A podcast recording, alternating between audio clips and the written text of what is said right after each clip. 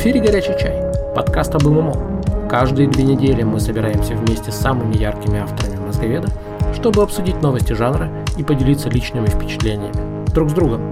И с вами, конечно же.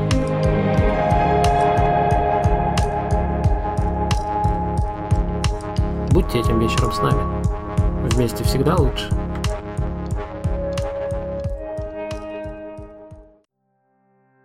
Всем привет! В эфире 108 выпуск «Горячего чая». Э, у нас сегодня чуть меньше, чем заявлено. Мы надеемся, что ребята подойдут. Не знаю, наверное, в условиях самоизоляции они не успели забежать домой. Э, узнаем, если придут. А я пока приветствую тех, кто с нами. Спасибо вам, что вы пришли. Привет, Сварог. Привет. Привет, Рикетал. Привет, привет и помогает мне вести этот эфир, э, как и все предыдущие. Траст, привет, Траст. Привет. У нас тут новостей накопилось. Мы, в общем-то, пропустили э, положенные две недели. Так получилось. Э, поэтому будем подводить итоги за целый месяц, за весь апрель. Апрель был таким немножко сонным, с одной стороны, немножко перепуганным. А, запускалось очень много новых серверов, потому что, видимо, народ смекнул, что э, люди сидят по домам и хотят играть. Поэтому много новых ММОшных серверов запустилось. Не игр ММОшных, а именно серверов. Это прям такая тенденция апрельская. Я так понимаю, надо рубить баблишко, решили э, разработчики. И даже вайпнули Life is Feudal. Но об этом мы, может быть, расспросим Олара, если, может быть, он придет. Хотя все дали согласие и пообещали. Ай-яй-яй. В общем, я перехожу сейчас сразу. У меня есть новостные вставки, но мы их будем, во-первых, по ходу общения с авторами нашими. Э, будем обсуждать и какие-то вставочки я буду делать. Сейчас без промедления перехожу к нашему дебютанту.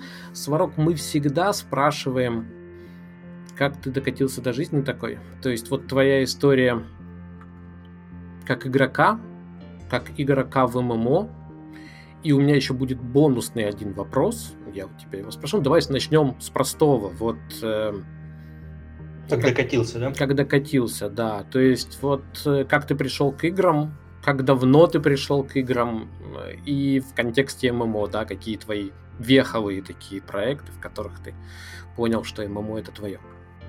Ну, в общем, катился-то я, как все, по наклонной. А, сверху вниз обычно процесс идет, да? А вверху восторг, а потом что, скука или... Да не, просто катился и катился. На самом деле, у меня компьютер появился достаточно поздно, насколько я помню, это был 98 год. Когда Нормально, еще, не поздно. Когда еще ни о каких ММО речи не шло. Помню, это был Celeron 300 2 мегабайта видеокарточка. По тем временам не сильно плохо. Ну, 98 год Fallout сразу, да? Или что? 98 а, год? А вот и нет. Начал я как ни странно. Fallout я начинал на самом деле два раза, если мы говорим о втором. Первый раз я его начал, не прошел даже первую пещеру, мне это показалось неинтересным. О, как я ошибался. А, началось у меня знакомство с героев третьих, как ни странно. И на них же, собственно, я залип на много-много лет. Потому что игра-то знаковая, интересная. Второе, мое такая веха интересная, это когда я купил видеокарточку AGP-шную на 8 мегабайт. Это было круто. А для чего ты ее игра... купил? А вот, мне дали диск с интересной игрой X-Bint of the Frontier.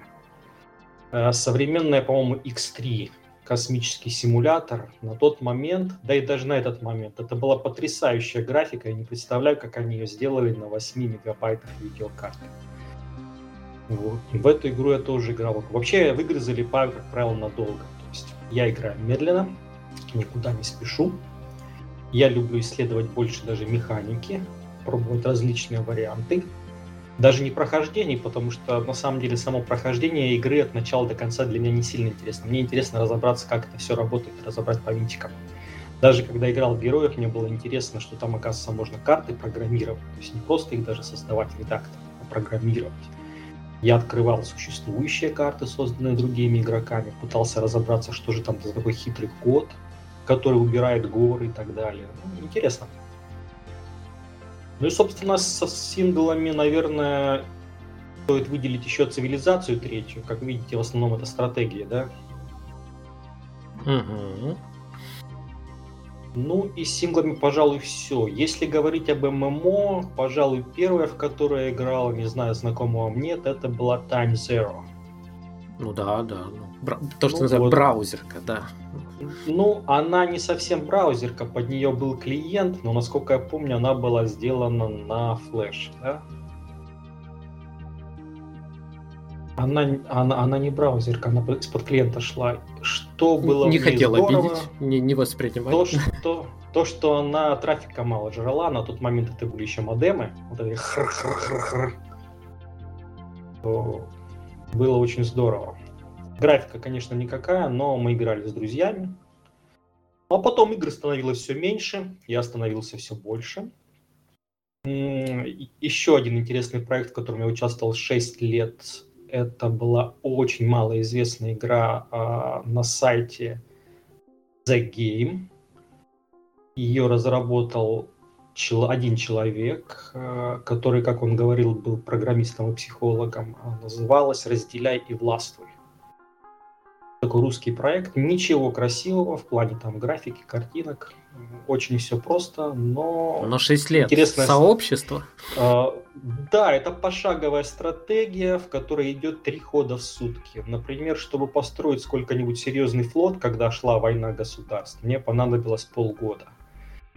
Потом два месяца я его вел к цели, и э, моя внезапная командировка сорвала наполеоновский план по уничтожению столицы противника. И весь флот был разбит.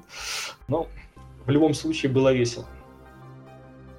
Вот это, пожалуй, такие самые-самые-самые знаковые. То есть ты на большие Весело. ММО, ты их обходил стороной, почему? Вот там, я не знаю, а... линейка, Warcraft, э, что там, сфера была из ну, э, российских, да? Warcraft, смотри, мне никогда не были интересны игры, где зависит э, все от скорости реакции мышки, скажем так, да. Я больше любил пошаговые стратегии, где можно было бы подумать. То есть там, где можно остановиться, посмотреть, почему Fallout мне понравился. Кстати, все части замечательные. Вторая, ну это понятно, это классика. Третья тоже Кроме 76-й. 76 вот как раз не смотрел. 7 и 4 мне тоже очень понравилось. Что мне нравилось в этих играх, и можно все равно остановить. Подумать, посмотреть, что там этому монстру лучше отстрелить. После этого сделать точный выстрел. То есть, скажем, ты в Doom вообще не играл? Вот этот адреналинчик, а... там коридоры, набегающие на тебя, когда ты глаза закрываешь. Ну почему? Вот самые первые какие там были? Первый ну, Первый, второй, да. Ну вот в эти-то играл, в Quake, ну это классик. Как, как это можно не играть-то? Тогда больше ничего не было. Но там же нельзя остановиться и подумать. Ну, никто не совершенен. А вот тут, разработчики. Тут напоминают про EVE Online, она же тоже в какой-то степени, я помню, как э, многие ругались, а мне очень нравилось э, то, что, в общем-то, ты не, не так, чтобы активно управляешь кораблем, а просто даешь ему какие-то mm-hmm. Команды, он там что-то делает на орбиту, выходит, начинает. Да, каюсь, каюсь, забыл. Четыре года. Четыре года Ива. Ни, ничего себе пропустил на минуточку. Ну, в жизни идет, она не такая короткая уже, так что могу Ну, а 4 года это были в какое время? Ох, это, наверное, было лет 7 назад. Ты еще. по обновлениям, мы узнаем. Знаешь, как по годовым кольцам, мы определим. Слушай, это было так давно, но вормхолы уже были, потому что я исключительно в них поселился и прекрасно себе жил. До сих пор-то у меня два прокачанных аккаунта, я не знаю, живы нет, и 4 миллиарда бабла лежит. Но как бы. Но играл я в одного, то есть ни в кланах, ни в кого. Почему? Потому что, как правило, у меня онлайн очень нестабильный. Я не имею возможности играть там по 12 часов в сутки. Время героев третьих прошло уже давно. Это только в них я мог по 12 часов сидеть. Поэтому как бы завязываться с кем-то в команду, это значит приходить к каким-то определенным срокам, это ответственность. А играть соло, как правило, ну, больших успехов достичь сложно.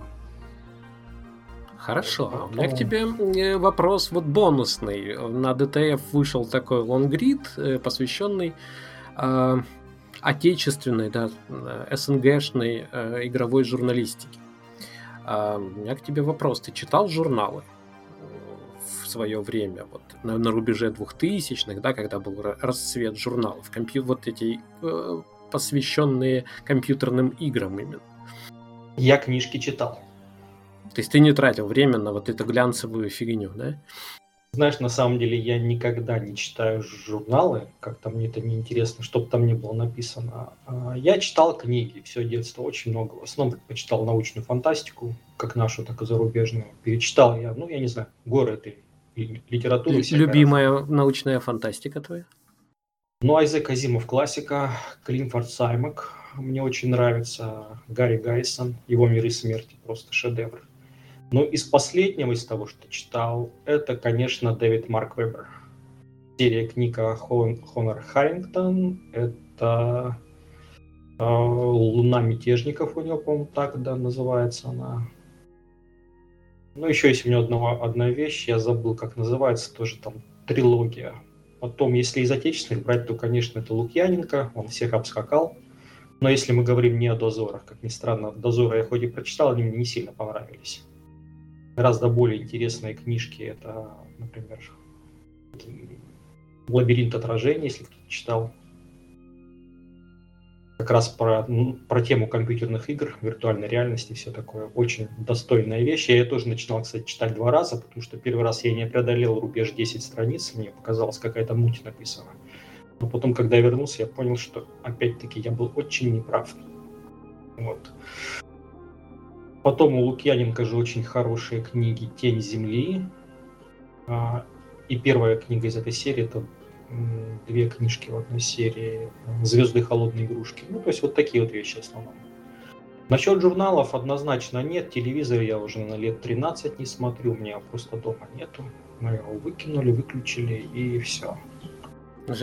Ну, такой получился вполне объемный портрет. Тебе теперь больше известно. И тогда, раз мы о книгах поговорили, давай плавно перейдем к No Man's Sky, потому что как раз у No Man's Sky была такая, у авторов No Man's Sky была такая задумка воплотить книги как, как раз, я думаю, тех времен, о которых ты говоришь, в виде игры или можно ли это называть игрой. В общем, получилось у них вот это чувство передать, э, э, которое они хотели, чувство человека из э, научно-фантастического романа, или нет, на твой взгляд? Ну, на первые часов 10 игры, может даже 20 однозначно, да. То есть, собственно, это та игра, которую я изначально хотел видеть, которую мне бы хотелось поиграть. То есть, что меня всегда прельщало? Это воксельные миры, то есть там, где мы можем уничтожать и строить. Единственное, что поначалу несколько разочаровало строительство, сейчас они вроде его серьезно подправили.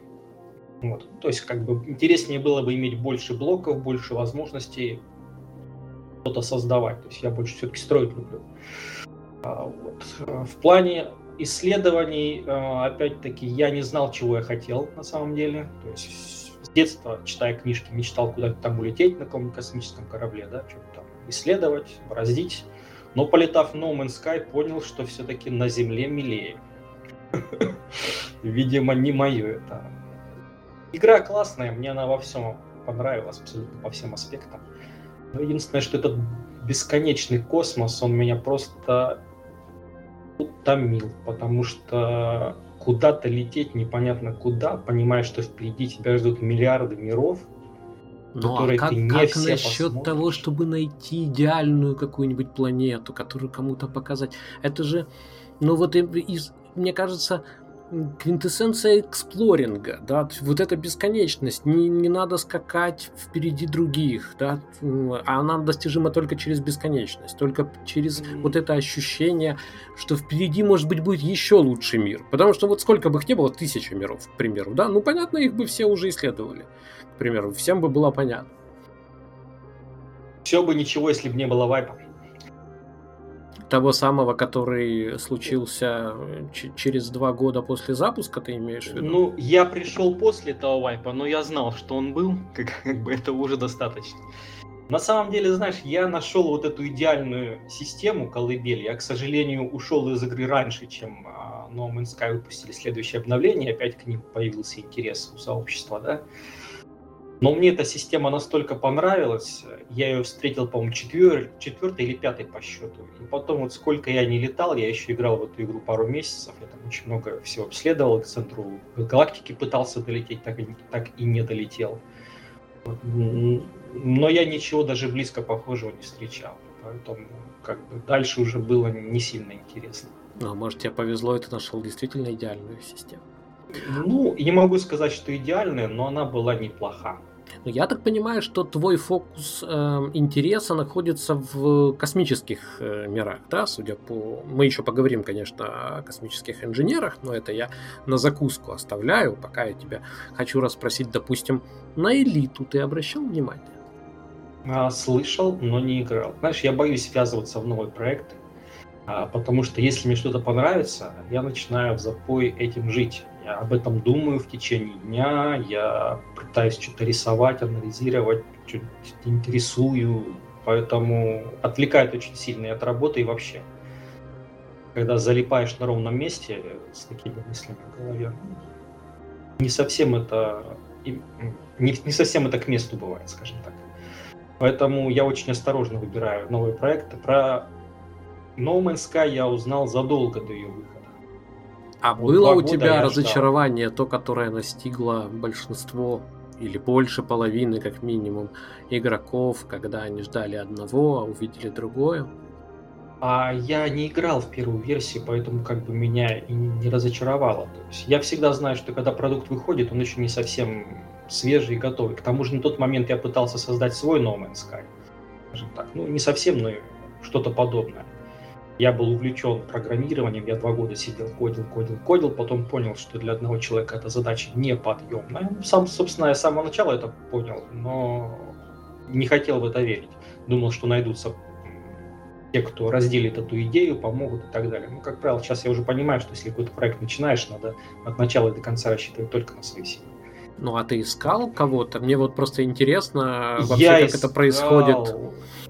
Я искал человека, я даже нанимал программиста, потому что на тот момент я сам еще не программировал, как мне особо хотелось в это вникать. На тот момент у меня были возможности, скажем так, я нашел человека, с которым мы договорились о том, что он будет делать, что я ему буду платить, но в итоге получилось, что он ничего не сделал.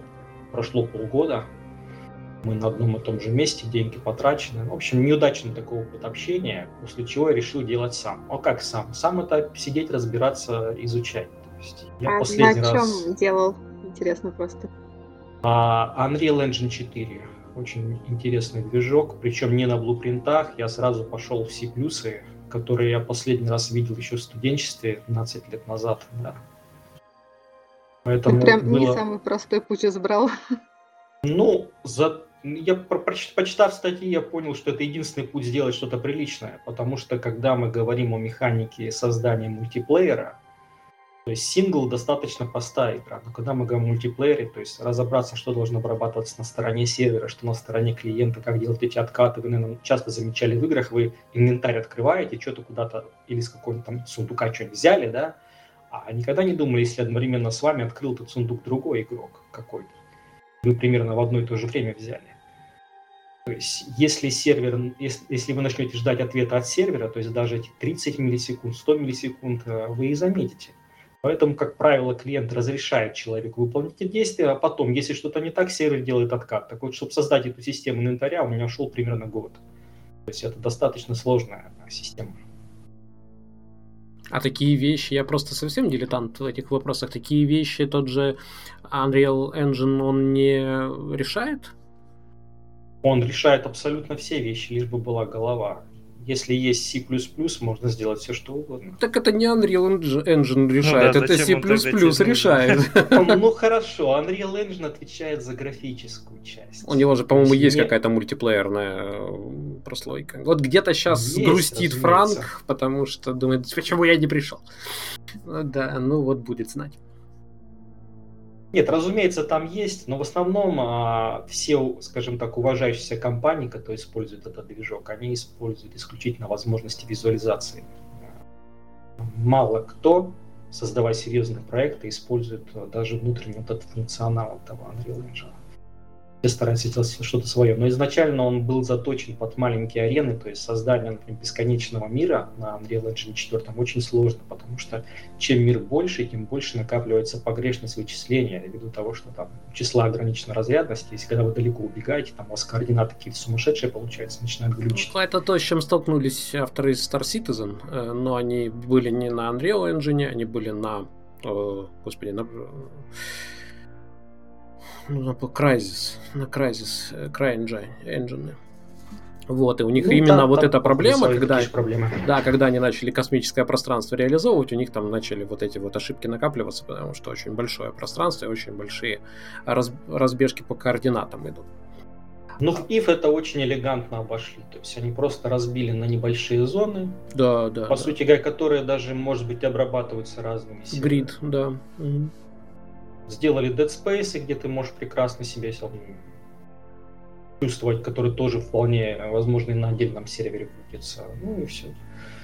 Это было прекрасно. Не, ну, Dead Space те самые, они же все равно находить часть, были частью открытого мира, чтобы там mm.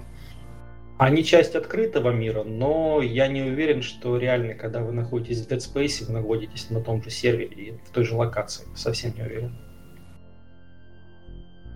Uh-huh. Если мы говорим о том, что мы видим, на самом деле, когда создаешь игру, важно понимать, что будет пользователь видеть. Пользователю не интересно, как там это все создано, через какие там серверы он проходит, через какие гейты и так далее. Главное, это какая у тебя картинка, насколько Конечно, конечно, да, да. Ну хорошо, и вот каким-то каким образом ты вышел на Space Engineers, да? В общем, что, что послужило, что, что привлекло тебя? Вот ты от мимо так прокрался мимо, и, нет, не Online, а или ты, ты прокрался, и тут тебя схватили за ногу инженеры. Что случилось? На, на самом деле, опять я такие о них знал уже очень давно. А, Еще когда я был занят этим своим проектом, который я тешил надежду завершить. Да? Поэтому я целенаправленно их не делал. По сути говоря, я пытался сделать те же самые механики с воксельной графикой, с уничтожением а, поверхности и так далее, со строительством из блоков. То есть, по большому счету, то же самое. Очень похоже. Когда а мне сказали, главное... что есть такой проект, я очень расстроился. Он же есть. Ну, я понял, ты хотел сливки собрать. Но что, вот что ты хотел, когда у тебя эта идея была? Сейчас мы немножко от инженеров э, в сторону отойдем, потому что вот эта мечта игрока или такого ну, квази разработчика игр, да, мы же мне кажется, это все... мечта игрока. Я не программист и не имею к программированию вообще никакого. И отношения. вот какая она была у тебя мечта игрока? О чем она была? Вот ты хотел игру сделать, видимо, такую, которую не встречал. Ты знаешь, что я на самом деле встречаю уже сейчас, вот, э, скажем так, по прошествию года игры после No Man's Sky, я опять вернулся на ваш сайт, почитал статьи, и я понял, что все-таки уже много игр, которые частично сделали то, что я хотел еще года четыре назад да, реализовать. Я хотел реализовать воксельный мир, а, в котором люди могли бы ходить по локациям, строить какие-то свои дома, создавать что-то, садить картошку и так далее и тому подобное. А, я хотел создать а, некий аналог искусственного, даже не искусственный интеллект, скорее поведенческого, поведенческий инструмент для мобов, чтобы они могли развиваться и принимать решения на основании действий игрока. Для до этого дела мне пришлось читать, что же такое нейронные сети, разбираться с программками, пытался их учить, это было тоже очень интересно. А, но в итоге я так волка и не сделал нормального, который бы хорошо охотился. Я сейчас говорю только о модели, о модели поведения, потому что реально очень сложно нейронную сеть обучать, тем более если изначально она выбрана немножко неправильно по количеству нейронов и слоей, там слоев там очень сложно получается. Вот. И, собственно, что? Это должен был быть Майнкрафт без кубов, скажем так, с более широкими возможностями. Для детишек э, хотел сделать что-то типа Scratch, если вы видели, язык программирования, которым можно набирать блоками.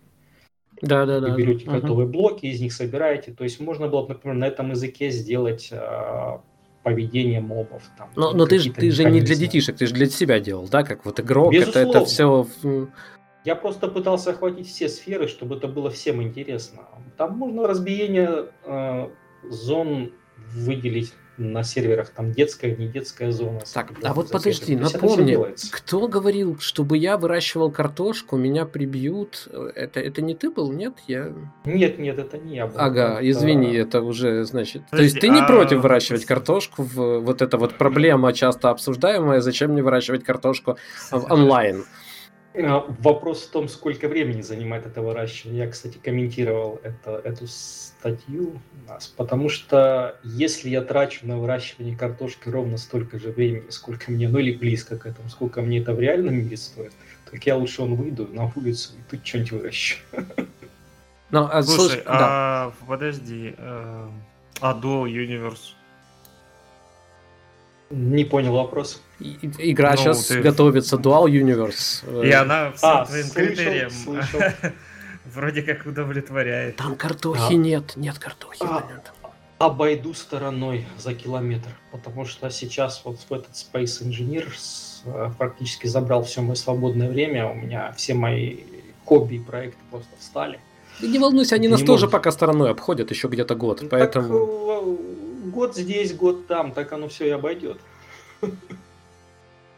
То есть ты боишься просто, что тебя затянет дополнительно еще и это? Да я знаю, что меня затянет. Вопрос в том, что я просто не могу себе позволить, чтобы меня затянуло. Ну хорошо. Я не хочу, я не, хочу, не хочу оказаться в той ситуации, в которой оказались куча людей, когда Сид Меллер выпустил свою игру теряли работу, семьи и так далее. То есть мне это как бы... А ты считаешь, что ну, а дозировать это никак не, не получится? Ну, как-то... А, как я уже сказал, дозировать игровое время можно, но когда мозги заняты исключительно обдумыванием, что ты там будешь дальше делать, что всех по-разному работает. Я, как правило, если задача есть, я ее должен решить. Ну хорошо, она вот будет крутиться в мозгу, пока, пока не найдет Пока решение. мы захватили твои мозги, давай обмозгуем одну идею. Uh, мне да, просто попробуем. вот эта uh, мысль о том, что я не хочу заниматься чем-то смешным онлайн, uh, она меня ну, сама по себе смешит, потому что ну хорошо, вы копаете не картошку, вы бьете монстров, из которых выпадает картошка. Да, ну, по большому счету. Просто она называется не картошка, а как-то иначе. Вообще вот эта вот вся идея непродуктивной деятельности, она, она очень, она вредит играм. И вот игры должны давать что-то, что-то полезное, вот так, чтобы тебе было не стыдно в это играть, или можно выращивать картошку совершенно спокойно. Но это зависит от того, кто что ищет. А я у тебя я спрашиваю. Понимаю, я так понимаю, тот, кто выращивает картошку, ему, скорее всего, в реальном, в реальном мире мало выращивания картошки заполняет эти ниши. А, ниши, которые остались пустыми по каким-то причинам. Игры на самом деле дают абсолютно разный эффект для всех. То есть кто-то находит в них э, успокоение, кто-то там наоборот выброс адреналина, кто-то друзей, общение. То есть я знаю людей, которые играли в ММО игры и при этом ничего там не делали, они тупо сидели в чате. То есть им было просто интересно пообщаться с другими людьми. То есть целей может быть очень много. Для меня это скорее исследование механики, исследование возможностей игры, проверить себя, то есть могу ли я что-то создать новое. Я вообще люблю что-то новое создавать, не похожее на другое. Но в отличие от некоторых, скажем так, э, не люблю это слово, популярных ютуберов, да, мне не нравится э, проходить вот эти, как, как, как, как стримы, да, или быстрые прохождения, вот такие вот все вещи. Спидраны, да. Да, типа такого. Мне интересно разобраться, как оно работает. Я совершенно не чураюсь прочитать чьи-то статьи перед тем, как что-то делать. То есть я обязательно сохранюсь, если я хочу что-то делать, то, что я еще до этого не делал, потому что как бы это мое время. Ну смысл сейчас у меня персонаж там погибнет, мне потом откатываться на час назад и опять копать картошку в течение часа, да, ну, неинтересно. То есть надо, чтобы было движение вперед. Исключение, пожалуй, Майнкрафт, вот сколько в него играл, до сих пор иногда бывают у меня такие запои. Очень интересно начать с самого начала. Потом уже, когда маленько расстроился, уже все не, не так становится все круто, когда у тебя уже там база, какие-то механизмы, еще что-то. На самом деле, Майнкрафт начал играть исключительно из-за того, что там можно что-то построить в плане механизмов. То есть мне интересно было. Есть у меня авторские проекты такие, которых я нигде не видел на Ютубе. Никто не делал. Типа таймеров и прочих таких интересных штучек. Но если, конечно, люди создают очень серьезные вещи. Вот, собственно, плавно мы подошли к Space Engineers. То есть мне понравилось то, что там можно создавать что угодно, что там есть язык программирования, а не что-то там, а C-Sharp, на котором можно сделать. Но я намеренно не программирую никакие блоки, потому что если я сейчас начну программировать эти блоки, это еще на, на полгода залипну с этим. А вот скажи, э, вот ты говоришь о механизмах, о Майнкрафте. А, понимаю тебя как, эм, как потребитель, да, не как конструктор. Мне бы было интересно там прийти в один мир с тобой и увидеть твое творение. Но хороших больших миров Майнкрафта не так много, да, то есть, как правило, это инсталляции для небольшого количества людей. Ну, я знаю только один нормальный сервер, на, на него и ходишь, да? Русскоязычный. А, ну, на него ходил, потом его вайпанули, он два года был в состоянии подвешен, ну, как в состоянии подвешенном, ждали переходного версии. Сейчас, наконец-то, перешли. А, я даже на нем там маленько поиграл. Ну, как бы уже не так затягивает. Ну, рас расскажи людям, прорекламируй сервер. О, ну, можно сказать, это не реклама. Minecrafting.ru я думаю, он достаточно известен. Очень красивый сервер с достаточно жесткими правилами поведения на сервере. То есть, ну, я, я много выбирал. Изначально, когда я поиграл в Майнкрафт, естественно, это было офлайн, я проверил возможности игры, посмотрел, что это такое, нравится мне или нет. Потом, разумеется, пошел на сервер, что в одного как бы неинтересно строить, неинтересно создавать какой-то проект, если никто его не сможет оценить. А вот, кстати, Даже... еще в комментариях э, говорят, что раз тебе нравилось что-то создавать, а Факторио тогда ты пробовал? Вы еще какие-то комментарии читаете? Да, а, или имеется в виду Такая. Нет, нет, это сейчас идут комментарии слушателей, да? Тебя же слушают и комментируют сразу. А я их не вижу. И ничего, мы тебе будем, мы тебе пересказываем. Ну ладно, повторите вопрос, пожалуйста. Факторио игра такая есть, которая как раз э, смысл заключается в трении производственных цепочек. Ребята, вы так много слов для меня новых произносите. Ты для нас, ты для нас тоже, так что да, будем делиться. Я, я понял, не ходи в эту игру. Нет, я даже моды на Майнкрафта не ставил, принципиально не ставлю моды на игрушки, потому что предпочитаю их видеть такими, какие их задумали. Ну, Фактория это отдельная игра. Окей, давай к Space ну, Engineer, да? Ну, давай. Ну, я как-то расскажи. Знаешь, мой вечный вопрос по этому поводу, да, вот конструкции, все здорово, хорошо. Ты видишь там потенциал для коллективной игры? Ну, это достаточно специфическая игра. То есть, смотри, туда э, обычный любитель игры в шутер будет чувствовать себя не совсем комфортно. Конечно же, если он возьмет какой-то готовый кораблик, уже построен, да, и будет на нем там летать, всех крошить, ему будет достаточно хорошо. Я пока еще не сильно повоевал, скажем так, в этой игре. Я не знаю, насколько у нее хороший боевой потенциал. Пару видео видел, но вроде ничего так. А, будет ли интересно тем, кто любит просто пострелять, не знаю. Но собрать вот те машинки, которые я видел в чертежах, да, которые люди делают, это может далеко не каждый. Поэтому большинство вещей я даже не понимаю, как они сделаны. Это очень, это очень интересно. Хотя я вроде как инженер, но для меня это пока загадка. То есть мне их надо разобрать по винтикам, причем не только по блокам, но еще и код посмотреть, потому что там находится каждый блок. Это достаточно круто, поэтому игра точно не для всех, если мы говорим о, обо всех аспектах этой игры. Ну, просто Если мы говорим раз... о покатушках... Э, просто как раз Dual Universe, который, который мы упоминали до этого, да, он фактически предлагает космических инженеров, ну, условно, да, космические инженеры по, думаю, по конструкциям, по разнообразию этих конструкций, по сложности чуть поглубже, а, Надеюсь, я не обидел сейчас Dual Universe, мне так кажется, я могу ошибаться. Э, тем не менее, это главное отличие Dual Universe э, от Space Engineers в том, что это огромный мир с многими планетами, и дальше он собирается расширяться до новых систем и так далее. и люди там могут создавать корабли и продавать эти корабли, потому что предполагается, что будут играть ну, тысячи, да, скажем так. По оптимистичным э, э, расчетам миллионы, но такого в последнее время с ММО не бывает, так что будем смотреть реалистично. Ну, десятки тысяч, если будут играть там э, одновременно, это будет большой успех для Dual Universe. Но, тем не менее, они проектируют очень масштабный мир, в котором прям сразу может играть много людей, и они делают ставку на то, что вот инженерам будет интересно создавать корабли для других, да, там полностью авторские модели, которые можно выставлять на рынке, как в EVE Online, хорошо тебе знакомый, да? То есть... Ну, и в там возможности, скажем, весьма ограничены. Безусловно, но вот они скрещивают, то есть э, общий рынок и в онлайн, и возможности Space Engineers. Вот тебе не, не кажется, может не кажется, может кажется, что вот такие штуки именно в, так, в большом мире открываются, когда ты вдруг понимаешь, что твоя машина, которую ты создал, твой механизм, разлетается на рынке игроков как пирожки. Ну, это приятно, не скрою. Наверное, все-таки в эту игру я обойду стороной. Посмотрю, что получится.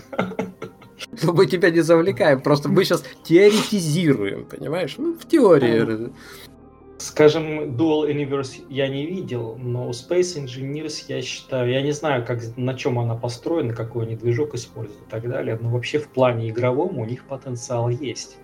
То есть, по сути, сейчас этот мир пустой он не наполнен. Если вот, скажем, скрестить No Man's Sky и Space Engineers и несколько ограничить мир No Man's Sky, чтобы он не был таким беспредельным, да, вот это, пожалуй, была бы, сейчас, была бы сейчас идеальная игра, в которую я хотел бы поиграть. Потому что все-таки в No Man's Sky, несмотря на все их возможности, строительство весьма ограничено. Кораблики я, естественно, не строю. Это невозможно у них, только такие апдейты, как вы как, собственно, if, if. А Space Engineers предлагает все инструменты для строительства, но у них не такая красивая картинка, как No Man's Sky. У них нет... Может быть, есть процедурная генерация, но, по крайней мере, она не используется на таком же уровне, как No Man's Sky. Поэтому вот, вот гибрид этих двух игр, если Dual Universe создадут что-то вот на стыке вот этих двух игр, я думаю, получится очень неплохо. Ну что ж, ты сегодня делаешь идеальные подводки к следующим темам. Поэтому я расскажу, может быть, кто-то не знает, мы выпустили новый лонгрид по процедурной генерации как раз, а, где рассмотрели в принципе процедурную генерацию а, основы, но без, без фанатизма, да, как в принципе это дело работает, и немножко порассуждали о том, как это может применяться в ММО. Повторюсь, не было задачи Э, написать какой-то диздок э, каких-то там 10 ММО, которые могли бы... То есть мы показали где-то примерно направление, потому что главное, главная, на мой взгляд, проблема э, процедурной генерации в ММО на сегодняшний день заключается в том, что там, где она действительно хорошо развита, там случаются постоянные вайпы. И это, это проблема, потому что с точки зрения процедурной генерации всем этого хочется, всем хочется увидеть новый свежий мир, как вот ты говорил, Сварог, о том, что тебе хочется заново играть в Майнкрафт. Да, вот когда ты построил, построил, и хочется с нуля начать. Ну, примерно те же чувства испытывают игроки в Эко, игроки в Heaven, э, Heaven and Heart. Им тоже через какое-то время хочется увидеть девственно чистый мир – но видишь, проблема в том, что все приходят на разных, на разном этапе игры, и если я вот только в нее пришел и построил половину, скажем так, своего дома, своего проекта, и мне говорят, что будет вайп, как бы это... Это очень обидно, да. Это э, очень обидно. И это, это большая проблема, потому что ну, на, на своей шкуре мы это испытали с Трастом. Э, делать большие проекты в таком мире не хочется, потому что ты просто понимаешь, что этот мир умирающий он, он через какое-то время умрет. Так зачем же я буду тратить, допустим, много часов? Дело не в том, что это картошка, не картошка, выращивание там, да, а в том, что ты делаешь, когда ты делаешь это в ММО классической, она условно бесконечна. Ты не бесконечен, твой интерес не бесконечен, но она бесконечна условно. И ты, когда вкладываешь какое-то время, ты понимаешь, что это здесь останется. А, и когда люди понимают, когда до них вот доходит, что не-не-нет, это будет жить там, в случае с Эко это будет жить там максимум несколько месяцев, в случае с эм, э, Heaven and Heart это будет жить э, 10 месяцев, год, не больше. Травян. Травиан, наверное, да, да, но там все было на, это, на этих вайпах, э, в принципе, построено. Но, в общем, э, это, с одной стороны, не дает возможности э, действительно чего-то делать людям масштабное, да, интересное, поэтому весь, вся активность приходится на самое начало. А с другой стороны, что намного еще хуже, это то, что со- социальные связи фактически распадаются, они обнуляются. Вот каждый, каждый этот вайп, они обнуляются. Конечно, тот, кто задружился и так далее, они могут сказать, давай куда-то вместе пойдем, а ты где, я хочу возле тебя поселиться, но это, это уже такие очень хорошие связи. А часто ведь связи в ММО, они менее ну, такие, да, прочные. Это может быть такое знакомство, вы несколько раз там просто рядом жили где-то, и они, эти отношения могли бы развиваться, но они обнуляются. Вот. И поэтому вот э, на этом мы тоже сделали акцент. Что-то я спойлерю сейчас наш лонгрид для тех, кто не читал, но там, в общем, почитайте, если не читали, мне кажется, будет интересно.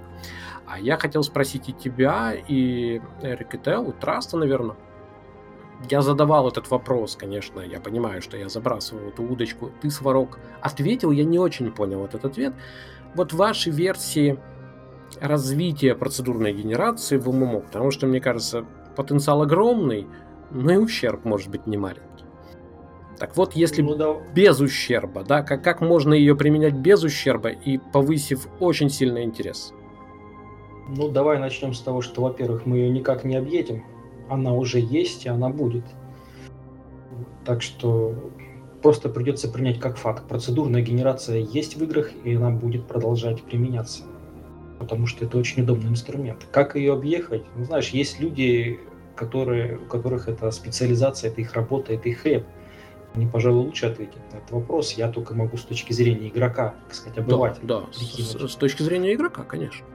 Я и, там где-то уже писал. И смысл но... не объезжать процедурную генерацию, а смысл объезжать косяки процедурной генерации. Понимаешь, в чем вопрос? Ну, косяки всегда будут. Если мы говорим о чем-то, что создается случайными методами, косяки будут всегда. Здесь все зависит от того, насколько идеален твой код, насколько идеальны твои алгоритмы.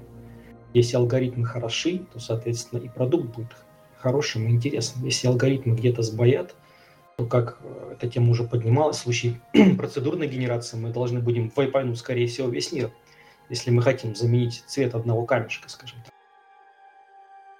Потому что там все взаимосвязано. Поэтому что можно? Ну, во-первых, я уже писал комментарий к статье, что мне не кажется хорошей идеей создавать бесконечный мир. Почему? Потому что игроки разбредаются, и в конечном счете нет ни кооперации, ни противостояния. То есть всегда э, успешными были игры те, которые предлагали ограниченный набор ресурсов. Неважно, территория это или что-то еще. То есть и дальше идет борьба за общие ресурсы. То есть когда у тебя что-то есть, ты хочешь больше, но всем этого чего-то не хватает, начинается, собственно, здоровая или нездоровая конкуренция. Когда она была здоровой? Скажи мне в этой схеме. Ну, да, если у тебя по априори сказано, что ресурсов не хватает всем, то она не будет здоровой. Ну, ну есть... зависит от отношения к игре, опять-таки. Если воспринимаешь ее чересчур серьезно, то все может быть вплоть до реальной ненависти, конечно.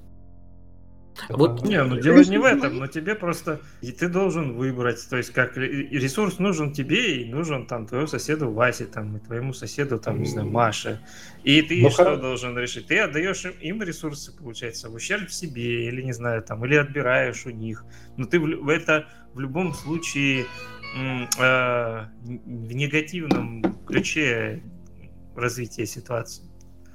Ну, ну а какой ключ нам еще интересен в играх?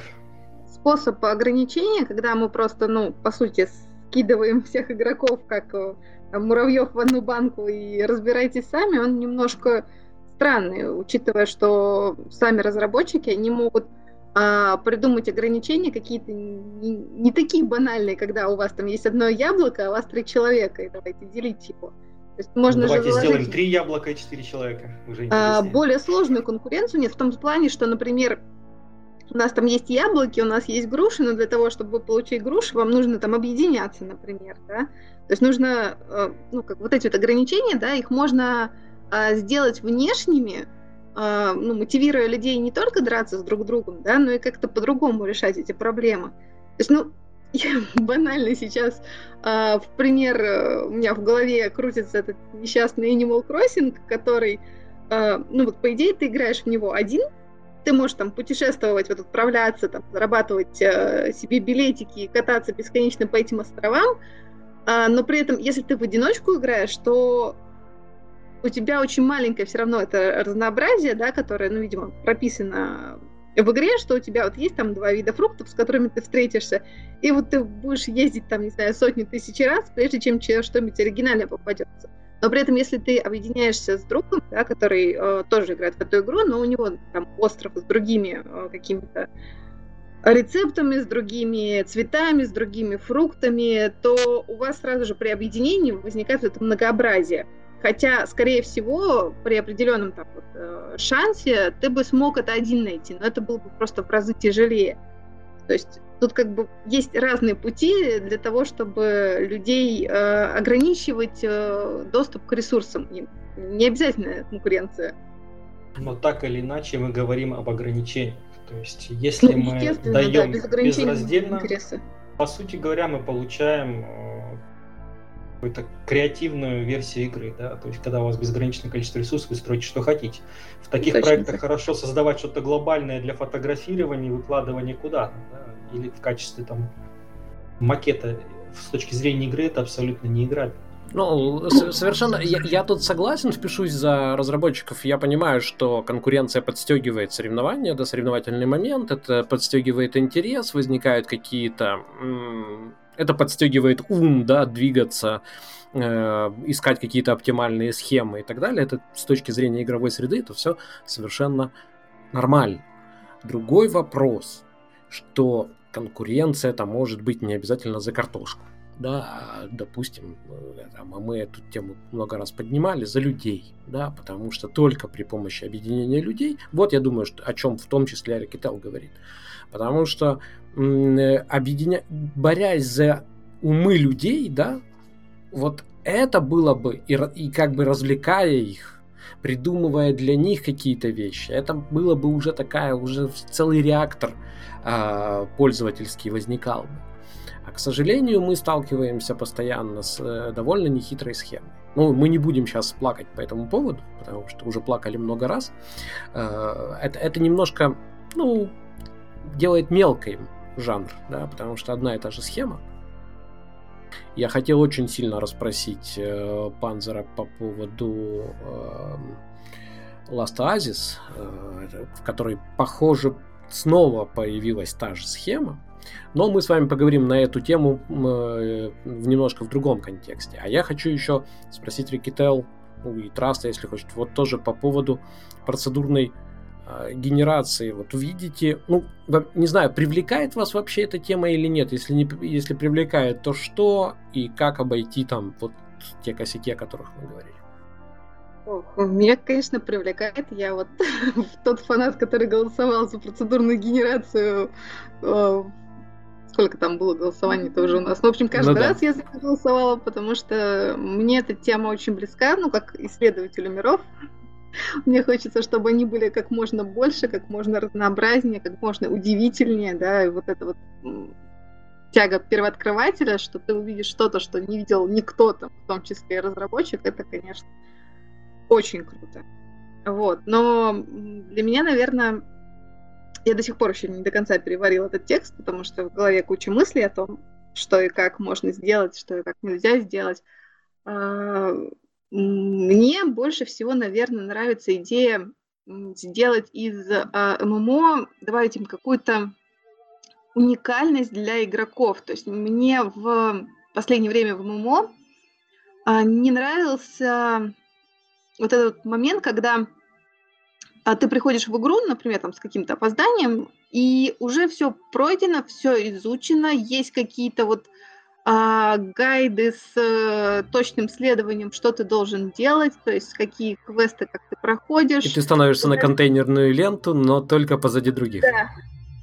Да, и то есть все уже все знают, э, все там, ну, то есть никакого интриги уже нету, да, то есть э, банально, ты знаешь, э, ну, можешь зайти там на сайт и, и прочитать, там, в каком порядке идет квест, и что там происходит, какие награды тебе дают и так далее. То есть, ну, в это можно, конечно, не смотреть, можно вот э, развлекаться и играть вот в свое удовольствие, но это превращается в такой Тебе подскажут внутри. добрые люди все равно. Да, ну, все равно ты ощущаешь себя каким-то, не знаю, человеком, который вот там играет в кубики, пока другие там на фоне тебя воюют. Вот. Поэтому мне э, кажется, что вот эта вот э, при, э, генерация, да, она может сделать э, опыт каждого игрока уникальным, да, вот как, например, э, в Life is Feudal, там вот это вот травничество, которое для каждого игрока, оно свое, да, со своими свойствами, э, и то есть ты не можешь э, взять и пройти по проторенной дорожке, потому что она у тебя будет какая-то своя. То есть какие-то общие базовые там принципы, они сохранятся, но при этом все чуть-чуть поменяется, да, то есть тебе придется изучать это, выяснять, разбираться, вот именно проникаться всем этим. То есть это же можно применить э, в достаточно большом, ну, по сути, в чуть ли не в любой деятельности, да, там уникальные подземелья каждый раз генерящиеся, да, там уникальные цепочки квестов, там они, может быть, не будут как-то там супер э, продуманными, да, но при этом ты все равно не будешь знать, э, что именно тебе там потребуется вот сейчас сделать, да, то есть не будет вот этого, я захожу, убиваю 10 волков, собираю 10 клыков, вот это вот абсолютно вот шаблонно, стандартно и вот... Но у меня прям... к тебе вопрос. А не будет ли это тем аналогом, о котором говорил Сварог, когда всем дают по яблоку или даже по килограмму яблок, все этих яблок наедаются в одиночку где-то там, да, и расходятся. То есть не, не теряется ли вот очень важная ММОшная часть?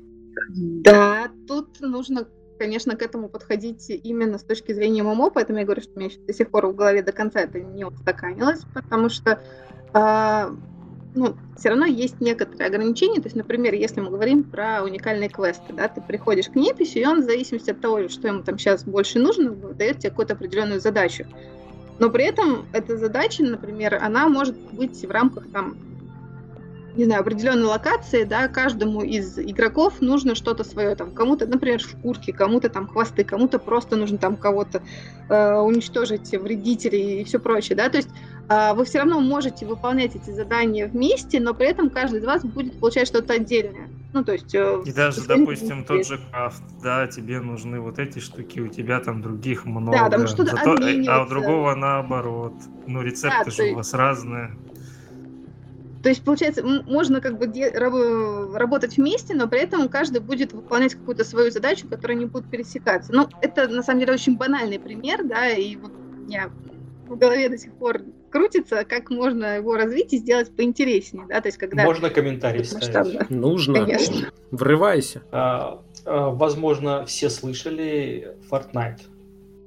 Да, слышали. Знакомая, знакомая тема, да. Детишки сейчас в нее залипают э, очень основательно и надолго. Если помните, изначально эта игра планировалась несколько в, иной, в ином виде. Разработчики хотели создать некий форт, где бы игроки коллективно оборонялись от наступающих полчищ монстров, кооперации, все дела. Но, Но э, в итоге все скатилось э, к банальной арене, где просто все носятся и убивают друг друга. Но это не значит, что... Это... По какой причине? Да, они, какой они причине просто увидели, э, явно увидели очень большой успех э, Player Unknown Battleground и просто перекинулись на него потому что, ну, это было вот вирусно, да, популярность распространялась, они подумали, ну, подождите, мы же тоже можем так сделать. То есть я думаю, что это было просто, так, э, это не было связано с провальностью, именно с провальностью схемы, она просто была не такой популярной, как, э, собственно, PUBG, да. Который... Ну, давай посмотрим несколько глубже, что есть популярность. Это то, что хочет большинство. По сути говоря, цель любой игры – это извлечь Нет. определенную выгоду. О, я хочу Нет. в этом смысле... Я, я хочу в этом смысле вспомнить одного шведского разработчика, который сделал совершенно леворезьбовую вещь. Сейчас в эту леворезьбовую вещь играет э, спустя 10 лет 90 миллионов человек онлайн, называется Майнкрафт. До появления Майнкрафта... Угадал. Ну что? Угадал. Да. До появления Майнкрафта, ну как бы, зачем делать что-то из кубиков? Кому это надо, да? Э, надо делать то, что вот популярно. Давайте делать, давайте друг у друга копировать и так далее. А, я не знаю, э, то есть и опять же, что такое популярность? Давай представим, что все разработчики делают одно и то же. Мы же увидели э, эту схему на примере ММО, когда все начали повторять World of Warcraft, и это ничем хорошим ни для кого не закончилось. Схема популярная, повторить не могут. Да, потому что все уже, ну, это, это, эта скамеечка занята. Чего вы сюда пытаетесь влезть? Да ладно, занято, там такие толпы туда пытаются влезть с тем же самым папком, просто все же копировали. Вот. Там в БДО эта арена повторяется, я не знаю, у всех как переклинило, что это не, круто. Fortnite успел, они вторыми зашли, плюс у них ну, за счет да. технологического опережения, потому что они сами хозяева движка, они смогли вырваться, и на них, между прочим, очень сильно обижался разработчик PlayerUnknown. Он говорил, а что это у вас получается так, как не получается у меня, вашего клиента? Да, потому что... Ну вот я говорю, что если просто повторять, это не страшно, да, какое-то количество там игр с однотипной вот это вот повторением, это неплохо. Но когда это повторение идет у всех поголовно, то есть вот просто там, не знаю, 90% игр идут именно вот там, то повторяют Вов, то повторяют там, ну, линейку, я не знаю, наверное, Диабло повторяет. Вот линейку не повторяли. И прям... Э, эти Майнкрафт тоже же сейчас вот везде, вот когда не посмотришь, вот Ужас. Да, была, мы была. Мы все идем к миру, мы все идем к мирам Рэя Брэдбери, где мы потом будем переписывать произведения классиков на свой манер. Ну, Только повторяем. Э, мы уже переписываем. Сама переработка, она ведь неплохая. Если ты хочешь э, чего-то, какую-то мысль развить, да, а когда ты хочешь скопировать, ну, в общем, не, неудивительно, что ты получаешь примерно то же самое. И, в общем, люди спрашивают, а зачем мне играть то же самое, да? Ну, то есть... ну кстати, давай вспомним, что этот э, уже названный шведский разработчик тоже в свое время скопировал. Это не его идея насчет кубиков. Да, да, он, он никогда себе... Ну, как бы, понимаешь, они же вместе разрабатывали сначала Вурм онлайн, да, я не говорю, что это из Вурма все раз... Я забыл, как называлось то, с чего он делал. Но то, что он развил эту идею, то, что он открыл для э, компьютерных игр огромный пласт мирной да, тематики, вообще мирной, совершенно конструктивной, а, потому что до этого же было так или иначе кого-нибудь победи, убей. Ну, в общем, или в стратегии, или еще чего. То есть это было противостояние.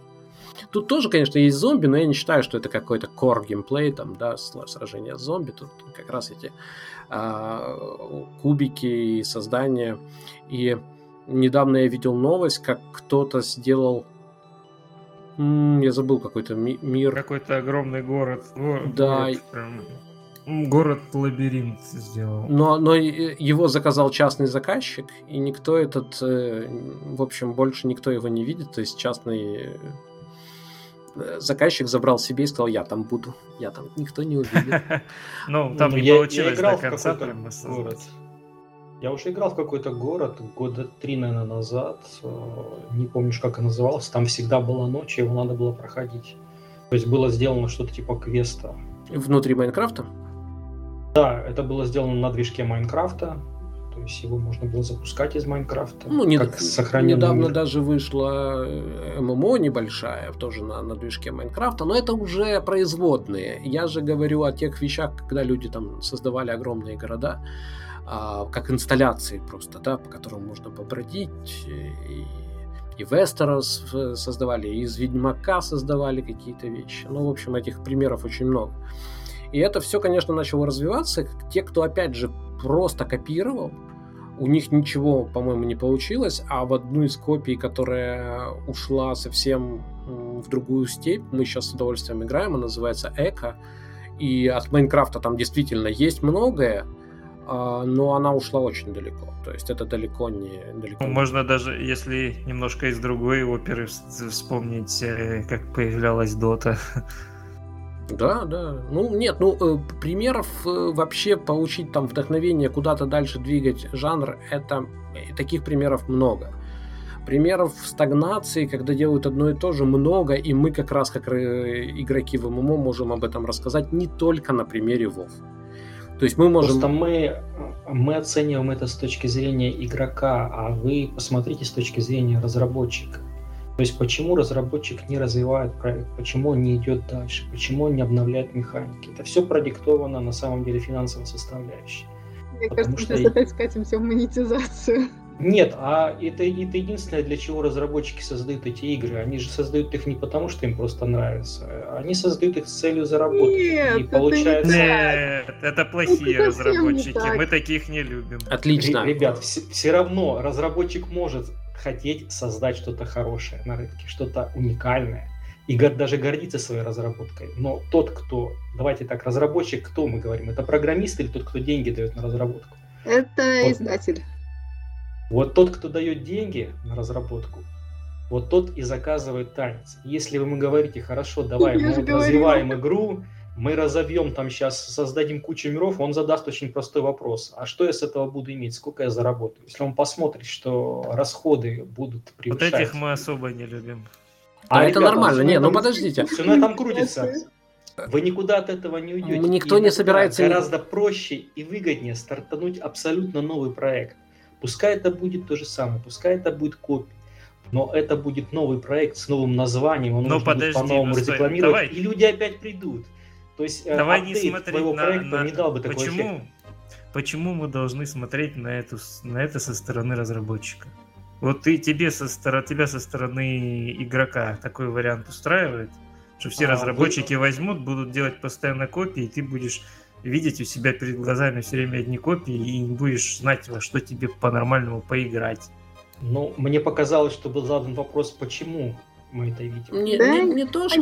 Э, нет, э, понимаешь, меня беспокоит вообще в этой теме э, полярность, да, я не, потому что люди, когда начинают спорить, это частое явление, они уходят на разные полюсы, и кажется, что человек, который говорит, я хочу играть в интересные игры, он говорит, я хочу, чтобы э, разработчики голодали, да, он нет, я такого не говорю, понимаешь, и мне кажется, что если брать э, успешные игры, ну, опять же, тот же Майнкрафт, да, человек создавал то, что было ему интересно, заработал кучу денег.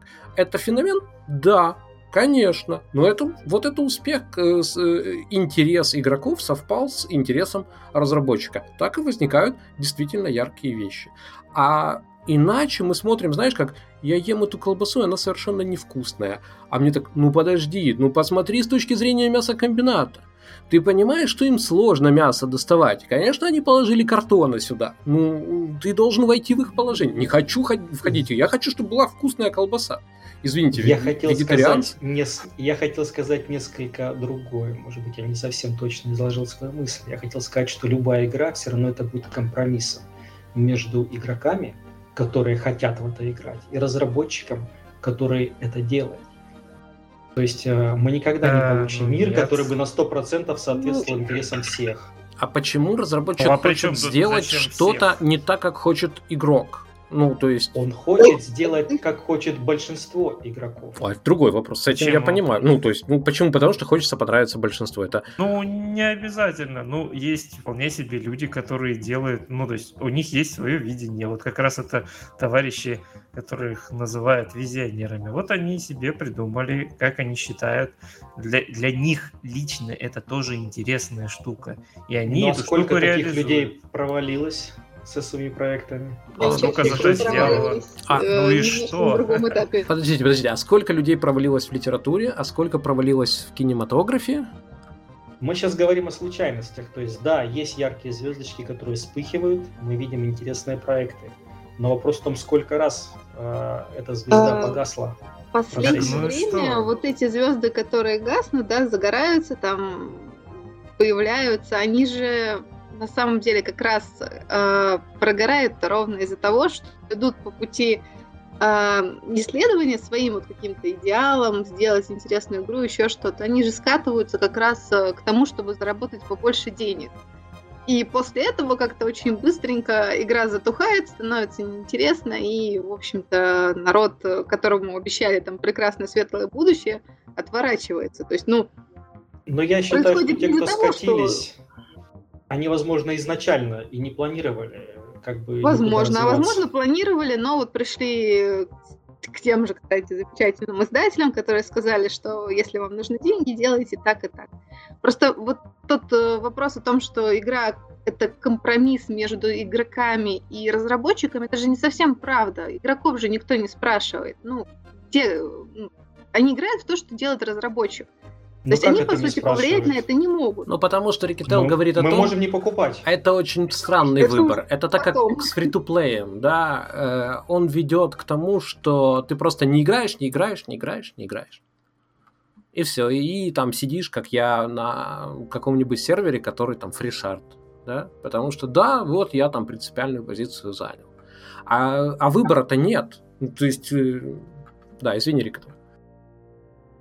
Да, в принципе, я полностью согласна. То есть вот даже э, краудфандинг, да, когда ты вроде как э, платишь за, ну, собственно, за какие-то свои выбора, пожелания, да. да, что тебе обещает, он же чаще всего заканчивается тем, что разработчик сделает так, как он хочет, так, как возможно, скажет ему издатель. То есть ты все равно не можешь на это повлиять. Ну, тебе скажут, ну, вот так вот. Ты дал ему 5 не долларов, получилось. пришел дядя и дал ему 10 долларов, и все. Ну, я как раз хотел э, поговорить на одну тему. Э, в, в том самом лонгриде, не нашем, а DTF нам про игровую журналистику. Я, конечно, быстренько пролистал к своему любимому журналу. Извини, Сварог, я читал журналы. Был такой замечательный журнал GameXZ, и он... Никто не совершенен. Да, да, есть у меня грешок такой. А, в общем, а, они писали очень круто, и на самом деле то, что я занимаюсь мозговедом, э, целиком заслуга журнала GameXZ. В общем, если я кого-то сильно раздражаю, то это из-за них. Да? В общем, э, и, и все, все, все, все, во всем виноваты они. А, а эти люди, я увлекся, конечно, эм, компьютерными играми, увлекся очень сильно. Э, но я был любителем, ну и остаюсь любителем, да, то есть я так как-то, ну что-то о чем-то знал, о чем-то не знал, и я купил в какой-то момент, начал покупать журнал. И среди прочих я купил GameXZ, и он, конечно, сразу очень сильно отличался по качеству текстов и так далее. А, и они начали, а, они, в общем, убеждали, убедили меня в том, до сих пор убедили меня, э, то есть до сих пор у меня это убеждение остается, а, в том, что игры это искусство. И именно поэтому э, я, я это тоже видел, но когда ты видишь людей, которые разделяют свою точку зрения, а еще когда это печатается на мелованной бумаге, то сразу так, знаешь, ну, значит, правда. Э, вот. Э, в общем, они меня очень здорово вдохновили, и я ничуть не, до сих пор не стыжусь тем, что, того, что для меня игры это основной досуг.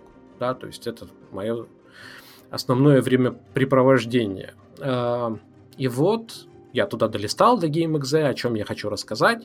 И там пишет господин Подшибякин, который Андрей Ом э, был известен в GameXZ, и он пишет покаяние такое, да, там, я этого не видел, э, это цитата на 2014 года.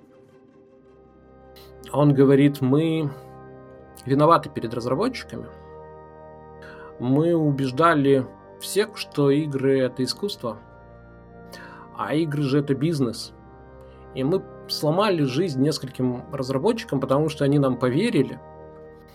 Э, ну и вот, вот в таком духе, да. Я на все это смотрю и не могу понять одну простую вещь.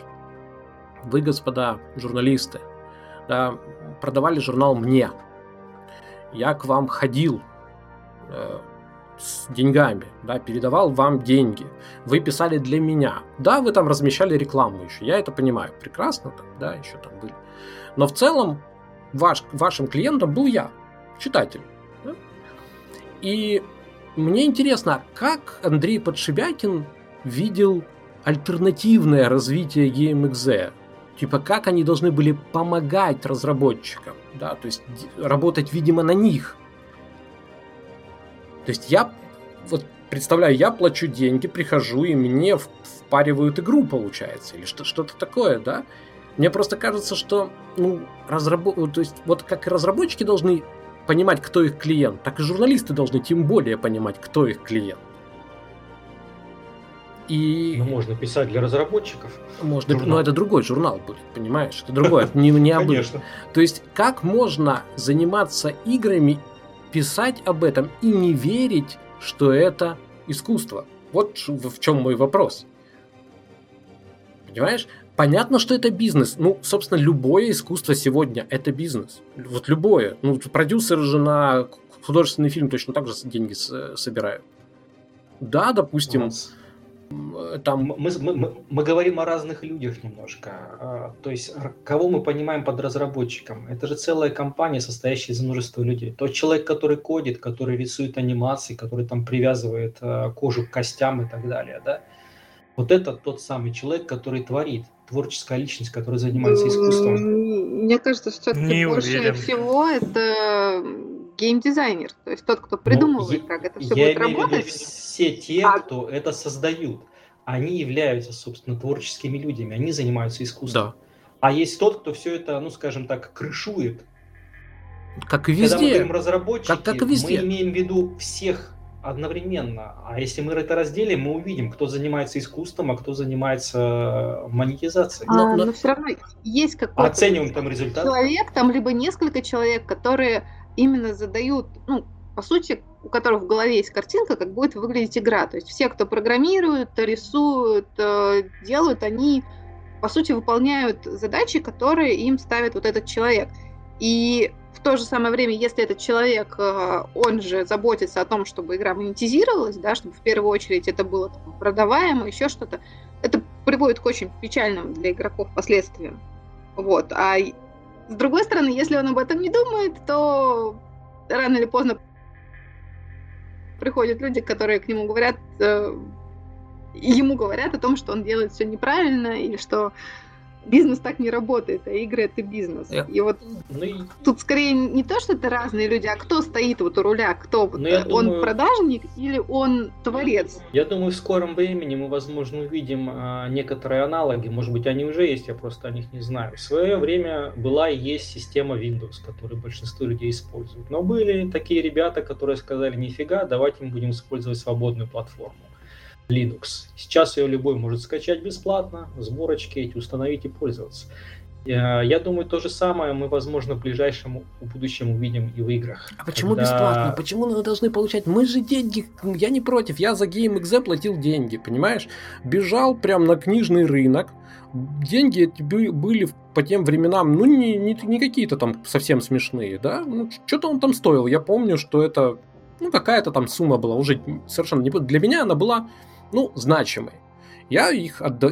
эти деньги отдавал журналистам в надежде, что эти деньги пойдут, и действительно они шли, да, и они а, выпускали. Это не совсем об этом, Ад. А, сейчас Ворон говорил я, о том, я, о чем говорил тогда, когда был у нас а, в гостях. А, блин, как же он давно у нас был? А может я не о том. Разработчик, э, вот. А о том, что создается набор инструментов который потом может, э, ну, очень широкий кастомизированный набор, из которого потом любой сможет создать про Вильяма сейчас? интересную игру. Да, про угу. Нет, я, я, я скорее э, придерживаюсь той мысли, что любой сможет создать не интересную игру, а часть этой игры, небольшой кусочек. И потом из этих кусочков может собраться что-то реально большое. Потому что, смотрите, творчество, оно по большому счету заканчивается там, где начинаются деньги потому что это вечное такое противостояние. Ну, Все философы под, ну, древние, ну, они были, по сути, богатыми людьми, у них не было необходимости думать о деньгах. А Азимов шел занимались. к издателю? Азимов шел к издателю, скажи мне. Про Азимова не могу сказать, но, насколько я понимаю, это был не основной его доход написания книжек. Ну да, он был консультантом там в, в Вашингтоне, да. Но, но, ну хорошо, но другие же многие писателей, которые, для которых это профессия, профессиональные писатели. Они же идут... Сейчас не, сейчас не обязательно идти к издателю. Ты можешь опубликовать это дело в сети Свое бесплатно. время, когда нужны были деньги для того, чтобы в типографии издать, другого возможности не было, да? Все же шли к ну, издателям. Но литература... Когда начинаются деньги, заканчивается творчество. Ты сделал продукт. А, да, мне... он классный, но издатель же может и отказать. Вся? Мне кажется, тут проблема еще в том, что мы говорим о том, что вот э, важ... деньги важны. А, они, конечно, важны, там, голодающие несчастные э, разработчики, это очень грустно, но а, тут же встает вопрос, мне кажется, не совсем о том, что они не могут себя прокормить или они там мало получают, а о том, что если они будут э, там более манипулятивными, больше прислушиваться к издателям, то этих денег у них будет в разы больше. То есть не просто там вот у них будет стабильная там зарплата, они там будут получать какую-то сумму, ну, потому что если игра хорошая, то, скорее всего, они э, смогут э, существовать там с подписки, не с подписки, это уже как бы дело десятое, но э, как бы хорошие игры Почему нет? Они будут окупаться, но они не будут приносить тех бешеных денег, которые может принести игра, заточенная там под фри-то-плей, лотбоксы и вот и, и, и или будут еще пару икринок на бутерброд Не, э, или, или будут Майнкрафт, No Man's Sky, э, можно там продолжать, да? Ну, возможно, ну, это шанс все равно, что это вот выстрелит настолько круто, он небольшой. А вот то, что если у тебя будет хорошая игра, и ты там действительно сможешь хорошо понять, какая там твоя ниша, кто твои игроки, там какой-то минимальный маркетинг провести, а, в принципе, мне кажется, что ну, ты получишь свои деньги, которые тебе вот на жизнь необходимы, да, то есть ты не будешь вот этим бедным художником, которому нужно искать дополнительные источники заработка, чтобы себя прокормить. Но ты не получишь с миллиона. Ну но, вот как но, бы. Да. Но прорыв может совершить только бедный художник. Не знаю. Ну, ну давайте, мы, мы, да, мы как-то что-то сели на старые санки, давайте с них слезем. Я сейчас сделаю... Меня еще не спросили. У тебя не спросили. Про процедурную генерацию. Не про монетизацию, да? Не, про монетизацию не буду. Да, давай, про процедуру. Про процедурную, ну, в принципе, Рикител как раз половину рассказала уже, а вторая часть я тоже ее озвучивал, не помню в качестве комментариев или нет, или может быть в одном из подкастов. А, это касалось э, многошардовости мира. Ну, то есть, когда один и тот же мир а, может быть сгенерирован, допустим, в трех, там, не знаю, в четырех вариантах. Так в Лонгриде да? это есть. Ты же читал Лонгрид, да? Да, но да, да, но просто я это озвучил еще до того. Да, как, да, это мы с тобой обсуждали, эту идею как раз, да. Вот. И это будет уникальным опытом для каждого, то есть у каждого там свой мир, и при этом как бы люди... А, а, а у нас все не так, это тоже, ну, будет э, вызывать и, и дополнительный интерес, э, почему у тебя тут так, и как так, чем, чем оно а отличается. там была, была тема, которую не подняли, она достаточно интересная, я просто боюсь, что у нас не очень много времени, о зависти, да, или о зуде вот этом, а может быть в другом мире лучше, и она такая интересная, она противоречивая. Я не считаю, что... Ну, я не считаю, что это вообще... Ну, нам нужно думать о каких-то негативных э, явлениях. Нам нужно думать о том, что... Э, ну, о тех позитивных, которые это будет носить. Вот смотри, как у меня тут круто. Не о том, что ой, у него там может ну да, всех лучше, уравнять, а, да. О гордости за свой собственный Ну да, мир. да, да, согласен. У нас просят побольше про ММО, давайте побольше. Я сейчас сделаю небольшую такую экскурс в апрель месяц. Мы посмотрим, что произошло, и дальше уже с Рикетел будем говорить. И у нас в конце есть тема э, общая еще. Так вот, что у нас произошло в апреле. Было не очень много, повторюсь, потому что все сидели по домам. В основном, кроме шведских разработчиков, шведы у нас все это решили перенести на ногах, поэтому а, поэтому Book of Travels выйдет э, бета-версия в начале мая, вовремя, без всяких переносов сроков. Надеюсь, они не заболели, потому что там в Швеции все не очень хорошо с их э, попыткой перенести все это на ногах. Но, тем не менее, в мае ждем бета-версию, а, первую бета-версию Book of Travels. Они выпустили несколько дев-блогов, их можно почитать у нас э, на сайте, обратите внимание. No Man's Sky выпустили крайне первый, первый э, стрёмный, э, стрёмное обновление, которое я не понял. Обычно я каждый раз их очень сильно хвалю, но они выпустили сейчас э, обновление с э, Examech, да, называется. Вот, в общем, с мехами.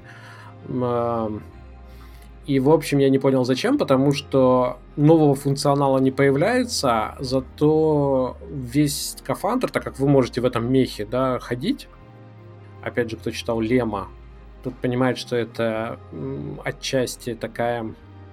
Ну, кто хотел себе представить э, героем последнего романа о пилоте Пирксе, э, тот как раз вот можете представить в мехе на Титане там где-нибудь, да, это, это все атмосферно, но с мехами все круче. Да, с мехами все круче, я не сомневаюсь. С взрывающимся вертолетом. Проблема в том, что все апгрейды комп... Э, скафандр, а многие вещи, там, ну, функционал вездеходов, он теперь под вопросом. А, и поэтому, ну, не знаю, зачем так надо было делать. В общем, ждем следующего обновления. В конце концов, это было такое промежуточное. Надеюсь, что все будет хорошо. Следующего бесплатного обновления.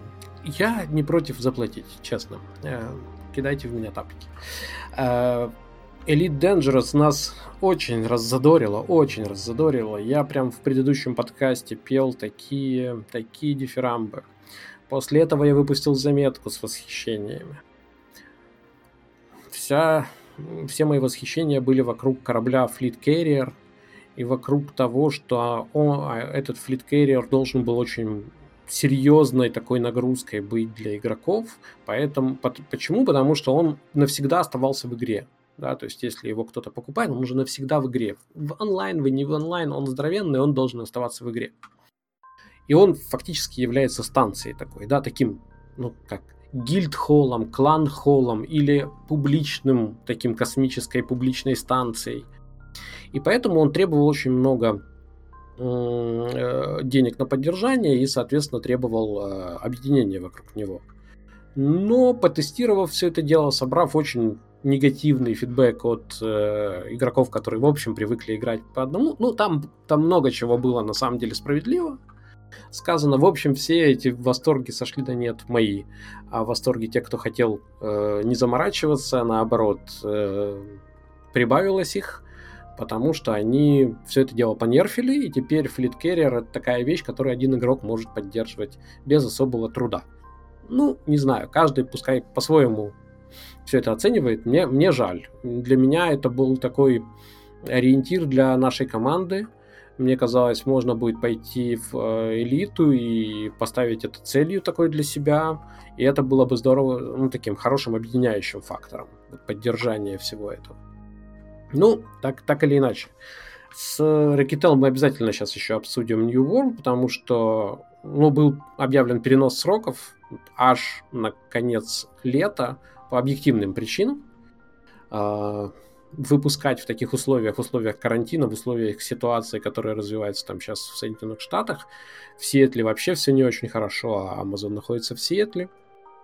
В общем, ну, очевидно, они не могли запускать э, продукт э, в таких ну, условиях. Ну, тут я бы поспорил, потому что, если, ну, если у них не, не ожидалось каких-то технических проблем, то как раз сейчас люди сидят дома, и можно было бы воспользоваться и выпустить. Они-то должны были выходить на работу. Вот в чем проблема, понимаешь? И они там должны были дневать и ночевать и, ну, в общем, и добираться, и так далее. В общем, это все... Ну, я, я отношусь с пониманием, а с Эрики Тел мы поговорим еще о ПВЕ нашествиях, которые были вот, опять же, на, в, а, в апреле освещены более-менее подробно. Э, мне кажется, там интересно. Вот, и смешная новость, да, мобильная игра Paion, которая была, значит, полгода назад с помпой объявлена закрыта, ну, в общем, отработала свое. Э, примерно такой у нас срок жизни мобильных игр. Называлась э, Legends of WoW. В общем. Да, ну вот как, как-то так э, мы еще обсуждали. Ну да, Dual Universe вот совершенно недавно, вчера, они опубликовали, опубликовали обзорный ролик эм, в принципе, я думаю, у них тоже пойдут задержки из-за карантина. Они тоже работают в офисе, они не такие распределенные, как разработчики Эко, или не такие отчаянные, как разработчики Book of Travels. Но, тем не менее, запланированный там обзорный ролик вышел э, в срок. Э, надеюсь, там у них все это развивается. Будем ждать от них хороших новостей. Вот примерно такие новости. Мы еще поднимали разные темы, но мы, о них мы поговорим чуть позже. А Ракител я хочу спросить о путешествиях. Да? Ты, ты вот за, за апрель в скольки мирах успела побывать? За апрель? Ну, на самом деле не так много. Всего-то три мира. Аркейдж, Lineage, Айон? Да. Ага. Все мое. Везде побывала, везде отметилась, э, везде посмотрела по сторонам. А, это было круто, мне понравилось. Путешествовать в реальности сейчас нельзя, ну хотя бы вот в виртуальности посмотрела по сторонам, что-то вспомнила, что-то новое увидела. Ну, это было здорово, да. У меня были большие надежды на New World. Да, то есть я все-таки спад интереса к который у меня происходил, я думала, что сменю на New World, но не судьба. Вот, пришлось искать что-то другое. В линейку, в принципе, у меня были мысли зайти посмотреть увидеть э, классик еще раз, еще раз умереть очередной раз, много-много раз. Вот. Э, посмотрела, кстати, я поняла, что меня отталкивала, видимо, не ее сложность какая-то, потому что вот то, что сейчас там говорится в классической вот этой версии от новая, она не сложная, она очень странная. Вот, то есть там, наоборот, все максимально упрощено, и из-за этого это скучно. То есть она, она не сложная, она скучная, банально. То есть если бы там были какие-то больше вызовов, это было бы поинтереснее. Это было бы сложнее, конечно. Вот, но там тех же самых э, друзей туда затащить, и, в принципе, можно было бы очень комфортно играть. Вот, а сейчас я даже не вижу смысла, ну, Точнее, я понимаю, что, видимо, это просто некоторый такой этап стартовый, который вот нужно прокачаться, вот докачаться там до какого-то определенного там уровня, с которого ты начнет вот эта вот, а, интересная игра, где тебе будет нужна именно пачка, где ты не сможешь соло качаться при всем желании, где тебе нужны будут живые игроки. Хотя, кстати, ну, бафы в магазинчике, они немножко... Терзают меня смутные сомнения. Меня, да. Да, Обесценивают некоторых игроков. А вот скажи мне, вот по, по ходу дела вопрос, а вообще тебе кажется это правильной идеей, когда человеку, даже если допустить, что твой план правильный, что вот сначала будет так, а потом совсем иначе, вот неужели это правильный подход, когда... Нет, это, это вообще отвратительный подход, который мне совершенно не понравился, ровно поэтому я не буду больше играть, ну, на какой-то долгий промежуток в эту версию. Это, ну, это, ну, то есть, да, ты, ты понимаешь меня, что удивляет? Ну, вот, допустим, кому-то понравится, допустим, кому-то прям он скажет, вот так классно, никто мне не нужен, я сам бегаю, потом бац, на, да, тебе нужна пачка, там, как, что, что, зачем, зачем я столько времени потратил, чтобы удариться головой там о, о коллективную Тому, игру. кому начально не понравится, да, да. хотел потом, он просто сразу скажет, да что вы мне всуете тут. Там проблема в том, что там даже как бы бегать самостоятельно не нужно, там ничего не нужно, то есть э, если бы там игра, ну, взять тот же Айон, например, да, то есть у меня вот был этот начальный уровень, да, который за три дня, правда, прошелся, немножко разочарована в том, что настолько урезали вот этот начальный вход в игру, то есть его можно пройти вообще там за, по-моему, там некоторые за три часа проскакивали, ну, вот я как бы размеренно, там, смотря по сторонам, ловля, ловя бабочек, а меня это заняло три дня там, с работой и со всем прочим, и с архейджем еще параллельно. Вот. Но мне было приятно играть в нее вот именно знакомиться с миром, знакомиться с механиками, там, пусть они немножко не в тех местах порезали, где я бы хотела, но это как бы вот втягивало в игру постепенно, и сейчас, да, вот на высоких уровнях нужно уже объединяться, нужно уже там ходить какие-то э, на мероприятия, там я до сих пор не особо не понимаю, честно говоря, что там делать. Но, э, это это, это где, в Айоне ты не понимаешь? Или... Да, в Айоне, да. Я понимаю, что в одиночку там делать нечего. Вот, то есть у тебя есть там, не знаю, три ежедневных квеста, которые можешь делать в одиночку, все, и дальше ищи группу и занимайся там уже с друзьями, там, либо по каким-то данжам ходи, наверное, не знаю. Но пока мы исследуем вот эти вот все, которые территории э, вот этого межфракционного противостояния, где можно там встретиться с врагами. Вот, вот туда заходим, там время ограничено, поэтому э, как бы на сутки туда залезть не получится и все смотреть. И вот такое вот дозированное получение информации, оно немножко так это стопорит, но, в общем-то, это интересно, да, то есть вот сначала ты в одиночку осознаешь основы, там учишься хоть что-то из себя представлять, потом вот вместе уже с компанией постепенно также вот вы еще чуть-чуть подрастаете, и потом уже, видимо, с альянсом там можно где-то в чем-то участвовать, потому что сейчас, честно говоря, я состою в гильдии достаточно крупной, но я вообще не понимаю, что там происходит. Подожди, а вы ходите на, в бездну, собственно, да? Ну, все... Там, там нету бездны. Это еще очень грустно. Что? А, То мы ее уже нет. долго там? пытались понять, где бездна, как туда попасть. Очень долго. А, то есть мы были а, один раз на осаде, которая вот именно фракция наша захватывала там какой-то замок, а, там одни ворота, другие ворота. Это все происходит в бездне.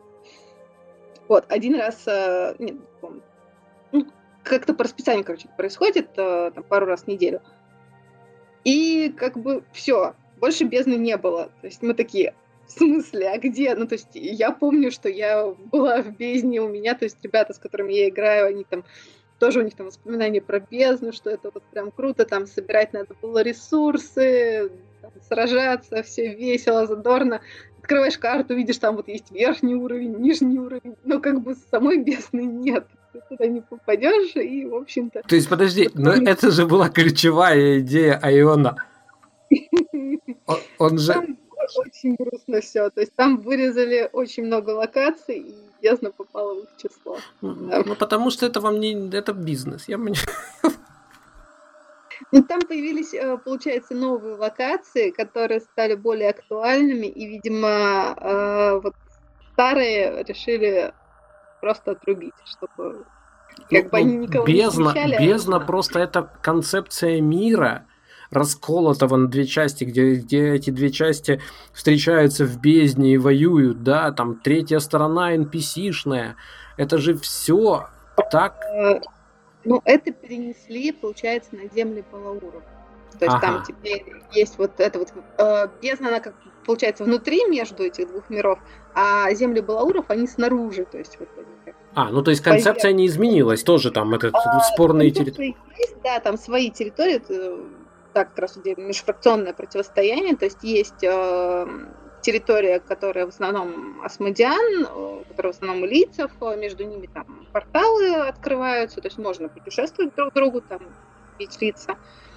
Есть, по-моему, три зоны, которые общие, то есть ты туда портуешься, там не всегда они доступны, но можно зайти там с разных концов карты, какие-то больше заточены под ПВП, какие-то там захват точек, то есть там свои какие-то вот эта специфика, ну, там нужно разбираться и, и пока на это не хватает времени, потому что вход вот в эти зоны, он ограничен, то есть там базово дается два часа и э, так, сейчас погоди, Сварог, Сварог, э, мы не знали, что тебе уже прям пора-пора.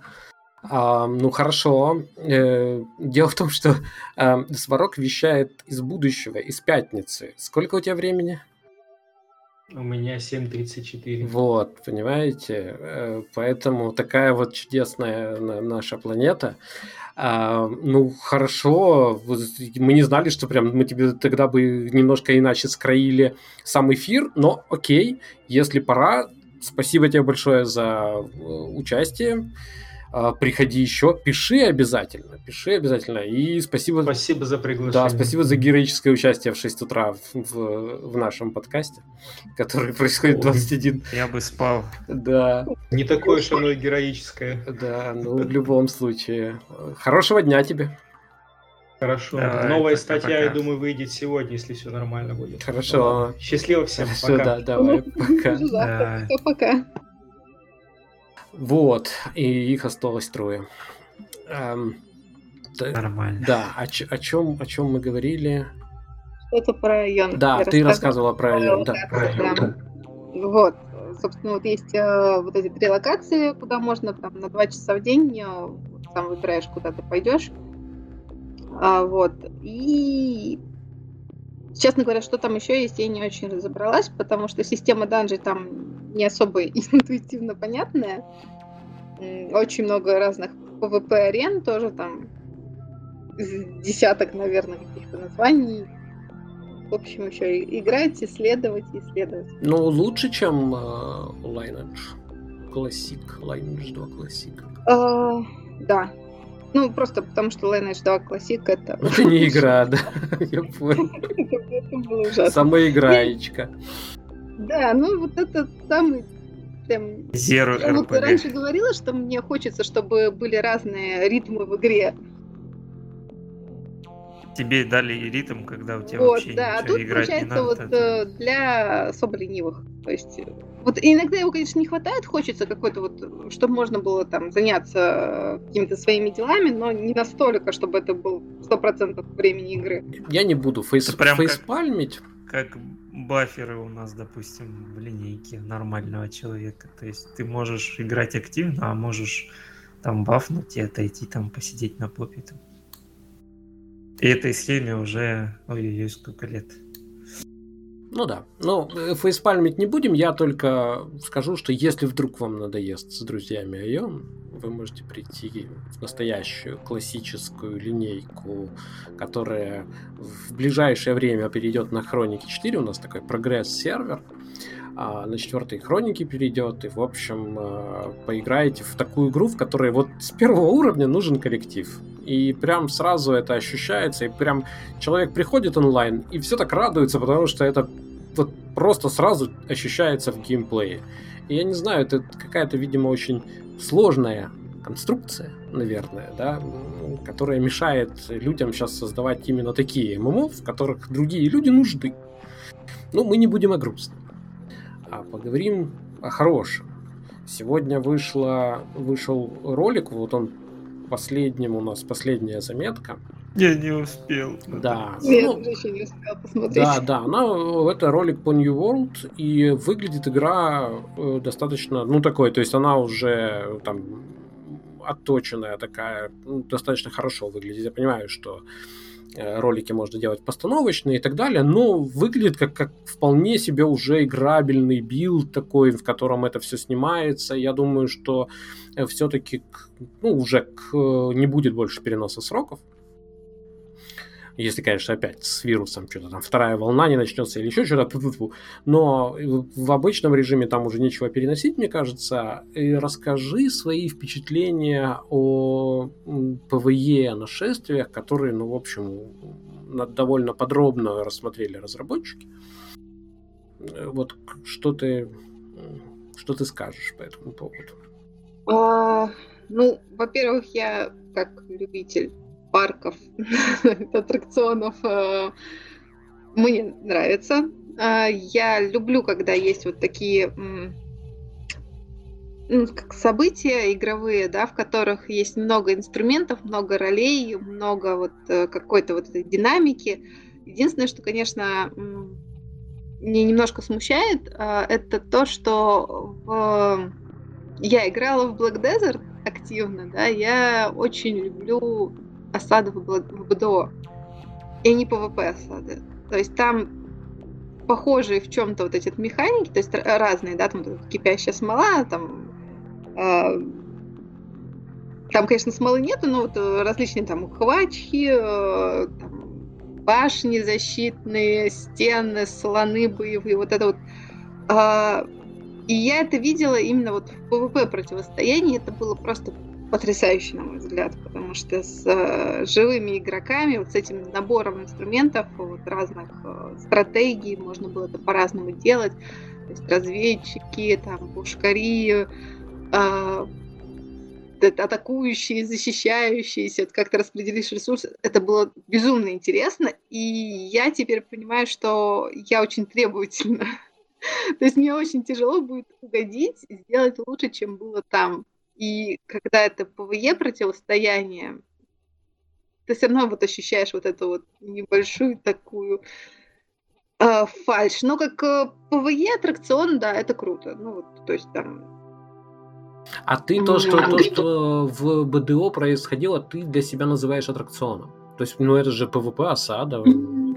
Да, это ПВП осада. Это очень... Э, ну, там все равно очень жесткие рамки, которые тебе на тебя накладывают разработчики, очень э, ограниченный набор инструментов, которыми ты можешь пользоваться, да.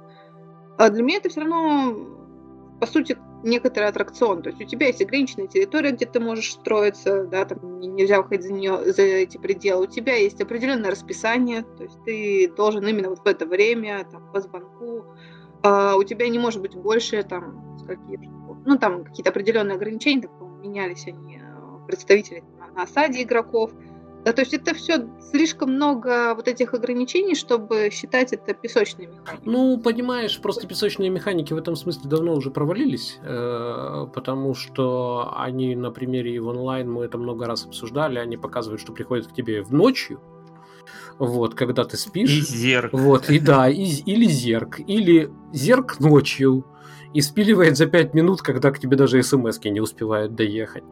А, вот, поэтому, ну, это такая сомнительная штука, и мне кажется... Я не говорю, что это плохо, я не ожидаю как раз вот этих вот каких-то максимально свободных нападений. Я говорю, что ну, мне это нравится, просто для меня это все-таки относится к категории аттракционов. То есть, может быть, я не права, может быть, там слишком много какой-то свободы и самоопределения там Э, всего прочего, но по сути я вижу это именно как продолжение некоторых вот этих э, арен. Да, вот. Единственное, что потом результаты этих осад, да, они как-то могут влиять на, ну, правда, не, незначительно влияют, да, там ну, налоги иногда получаешь, там какие-то бонусы на узле, там э, рабочие, по-моему, быстрее работают, ну что такое по чисто символически какой-то бонус получаешь за то, что взял территорию. А, вот. А так, в принципе, это, ну, по сути, просто вот развитие вот, идей, там, не знаю, тех же э, захвата точек, там, в Терре вот, вот битва корсаров была, да, ну, что-то похожее. То есть просто, ну, оно в игровом мире, причем ну, как бы оно условно в игровом мире, потому что там с сервера всех выгоняют неугодно, мобов отключают, чтобы все это не мешалось. Вот, но при этом ты как в в игре, где ты до этого бегал, там, фармил, э, не знаю, убивал боссов, и там же ты сейчас вот защищаешь осады. А так, ну, все равно это такой полуаттракцион. А я сейчас, кстати, подумал, а, а как это реализовано, ну, планируется быть реализовано в New World, там же вроде открытый мир, правильно? А, понятия не имею, как они будут изолировать, но то, что они будут изолировать, стопудово. Может, они там купол какой-нибудь будут, я не знаю. Ну, то есть могут стену какую-нибудь делать. Не, понятия. Ясно. А... Просто это, ну, должно было быть тоже сразу показано хотя бы. Я думаю, что они как раз вот это... Масштабно. Я думаю, что как раз эту штуку они не будут показывать, потому что она выглядит искусственно. Ну, а пока игра просто рекламируется и будут показывать красивые штуки, типа yes. там динамику в осаде, там еще что-нибудь. Смотрите, у нас остается не очень много времени. Мне кажется, интересно поговорить на тему, которую мы активно обсуждали, а мне хочется вживую ее обсудить, это инициатива разработчиков Last Oasis а, о коллективной ответственности. О том, что э, если в рядах гильдии клана, я не помню конкретно, как называется организация игроков в Last Oasis, скорее клан, потому что там такая немножко первобытная э, структура общества, если читеров э, находят в клане, и если они считают, что эти читеры серьезно оказали влияние на э, результат этого клана, то клан в том числе может быть расформирован, да, то есть не банят весь клан, это очень важное отличие, да, чтобы вот потому что в процессе разговора многие, мне кажется, не поняли. Клан, ни, никто не банит клан но достижения клана и весь клан могут полностью быть обнулены и там э, расформирован клан. Это стрёмная тема. Я прекрасно понимаю, что коллективная ответственность, она очень жестокая штука, она несправедливая штука во многом. А, с одной стороны. А с другой стороны, есть конкретная ситуация, в, которая сложилась, я уже немножко даже в режиме крик души э, объяснял, что я вижу на сервере Фришарде, на который, по идее, должны приходить люди, которые Ну, там нет никакой гонки, там нет никакого соревнования. Туда можно приходить только из большой любви к э, самой линейке. И тем не менее я вижу просто огромное покрывательство э, друг друга и злоупотребление всем, чем можно. Причем, ну, в, в случае с линейкой там же накопилось, да, куча приемов там всяких, да, там полулегальных, э, читы есть и прочие штуки. И глядя на все это, если представить любую игру, вот New World выйдет, да, я вас уверяю, там будут и что-нибудь продавать, и э, читить будут по полной программе и тогда... Питхаки какие-нибудь. Обязательно. И, э, конечно, есть простой выход, извините, вернее, простой способ сказать разработчики, вы должны писать хороший код, не дырявый, и чтобы не было читов и так далее, и вообще мир во всем мире, и, прочие утопические так штуки. Так не бывает. Да, просто эта программа, программу ломают, да, программу ломают, и чем сложнее она ломается, тем дороже просто стоит чит, и все. Нет, не значит, что он там не появляется, он просто стоит дороже. А, и, и на этом все заканчивается. Но главное это культура. Мы об этом говорили, да? И вот после этого длинной преамбулы у меня вопрос в первую очередь, конечно, к Крикетел. А, как на твой взгляд, вот эти практики, когда ответственность распространяется в том числе, когда люди, находящиеся вокруг, чем-то все-таки рискуют, это вообще валидное направление, ну какое-то, или, или нет ни в коем случае? Ну, честно говоря, как человек, который довольно длительное время был в относительном руководстве клана, я вообще не понимаю, о чем мы тут говорим потому что этот риск есть всегда и без вмешательства разработчиков. Это всегда, скажем так, вот игра в э, группе, это есть шанс, что там глава клана просто сам забьет, уйдет из игры, и ты как бы окажешься у разбитого корыта. Что он там, не знаю, казну куда-нибудь спулит, и, и как бы все, и ты ничего не сможешь сделать.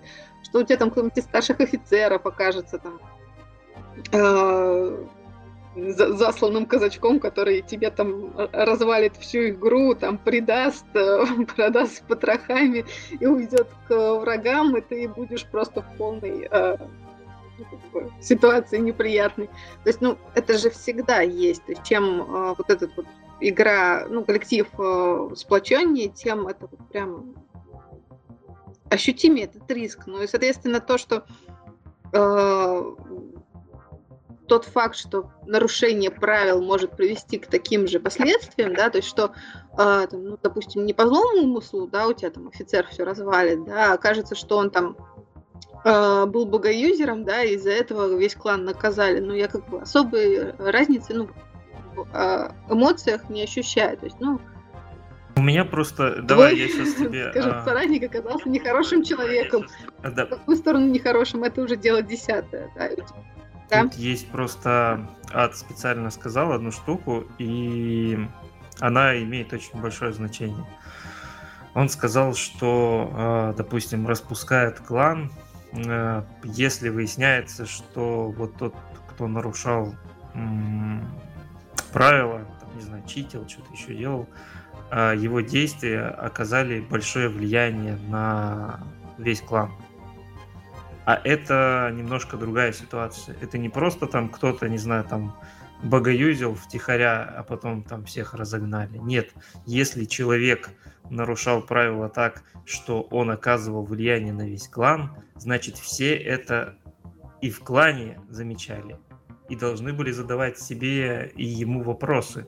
А если они их не задавали, и либо их устраивала ситуация такая происходит, то получите, все, значит, было правильно. Значит, ну, вы... На самом деле тут ситуация, на, э, в принципе, я понимаю, как ты меня поправляешь в другую сторону, но, опять же, э, влияние, если человек не оказывал никакого влияния на клан, да, не был там, сильным активным игроком, то как бы его уход или какие-то его действия вряд ли нанесут вред клану, даже если ну, мы берем сейчас ситуацию без богоюза, да, то есть там это нужно какую-то сложную схему придумать, чтобы не будучи э, заметным игроком как-то навредить. Но я поняла, да, что у людей должно сформироваться мнение, что богоюзить это плохо. Оно сейчас не у всех есть. Это действительно ну, проблема, причем еще вот вспоминая те же самые разборки были в свое время в БДО, когда было огромное количество каких-то э, файлов, да, каких-то программ сторонних, которые помогали там то квесты более удачные гильдейские брать там вперед э, соперника, когда они там были ну, каждый квест мог взять, э, могла взять какая-то одна гильдия, и, соответственно, кто быстрее там все прожмет, тот и его и получит, собственно, награду с потом. Соответственно, были специальные программы, которые могли эти квесты моментально брать. Э, реакции человека была медленнее. А были э, там всякие на аукцион, на автоматическую рыбалку, то есть там много чего было нехорошего, да, то есть я этого никогда в глаза не видела, но от людей не утаишь. И вот эти вот вещи, они... А, прошу прощения, это немного шумно будет сейчас. А, они были, причем в рамках каких-то гильдий, а, кланов, они были прям распространены, то есть там и глава, и офицеры, там, и даже союзные альянсы, они как бы пользовались вот этими вещами. И самое неприятное во всем этом было то, что а со стороны издать, ну, э, не разработчики, да, у нас, получается, издатели были, э, кто отвечал за uh-huh, uh-huh. всю атмосферу, было некоторое покровительство, потому что вот эти вот гильдии, которые погаюзили, да, в которых это было распространено, это были очень сильные гильдии, очень большие крупные сообщества, которых, э, ну, по сути, наверное, не хотели отпугнуть от игры, да, то есть они были нужны они были нужны для того, чтобы продвигать э, игру. Они того, платили деньги. Uh, ну, возможно, платили деньги, но я думаю, что тут больше момент именно в том, чтобы привлекать людей в игру, да, то есть они там, у них uh, есть много представительств разных кланах, у них там свои там форумы, свои uh, какие-то вот каналы, где они, по сути, там на Твиче пиарят, то есть, ну, просто это люди такие, как а тебе, а тебе не кажется, что если бы их показательно забанили, это было бы рекламой в какой-то степени? Или игрокам не нужна, а, честно? Нет, я, я думаю, что это было бы э, рекламой не среди тех людей, которых э, издатели считали своей целевой категории, к сожалению. Я сейчас немножко ребят включу в наш разговор, потому что много хороших комментариев сейчас идет от слушателей.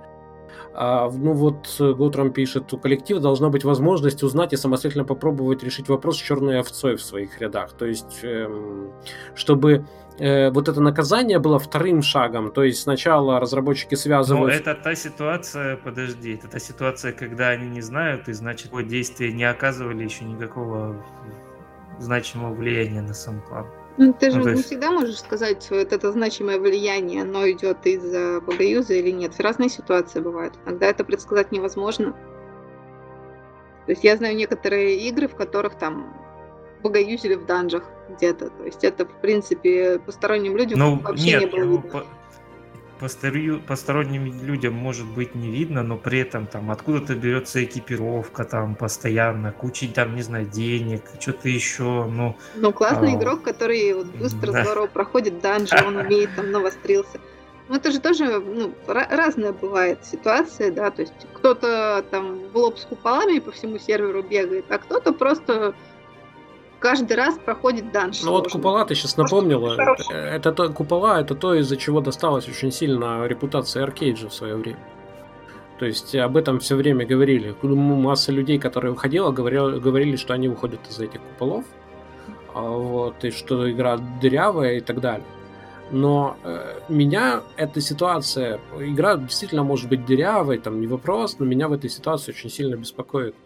А, как и в ситуации с монетизацией, да, меня интересует, беспокоит вопрос вымывания из экосистемы э, хороших элементов, да, вот люди, как с монетизацией, люди, которые хотят честно играть в плане монетизации, да, они как бы говорят, ну нет, я не буду в это играть, они уходят, да, и как ты правильно говоришь, выбора-то часто нет, то есть выбор такой уйти из, из игр вообще, да, или там в синглы уйти, и все. Да ну, ММО, на самом деле у ММО же куча и косяков, минусов, и зависимость от людей, и обязательства, все, уйду.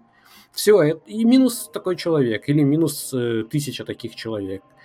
А, и с э, вот этим повсеместным покрывательством тоже ведь получается вот такой отсев людей, да, то есть люди приходят и говорят, слушайте, я был в двух там гильдиях, там все же, господи, это вы, вы, вы что, не понимаете, что происходит?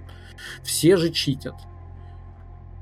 Просто... Ну, мне кажется, тут еще есть ага, такой нюанс. Купола не очень показательны в том плане, что люди, которые их использовали, это немножко странные люди, потому что, а, по сути, ну, у них а, какого-то профита именно как игроков а, не было. То есть они фанились. Они вот э, бегали, убивали, то есть там было абсолютно понятно, что этих игроков забанят, и дальше как бы их в игре уже не будет.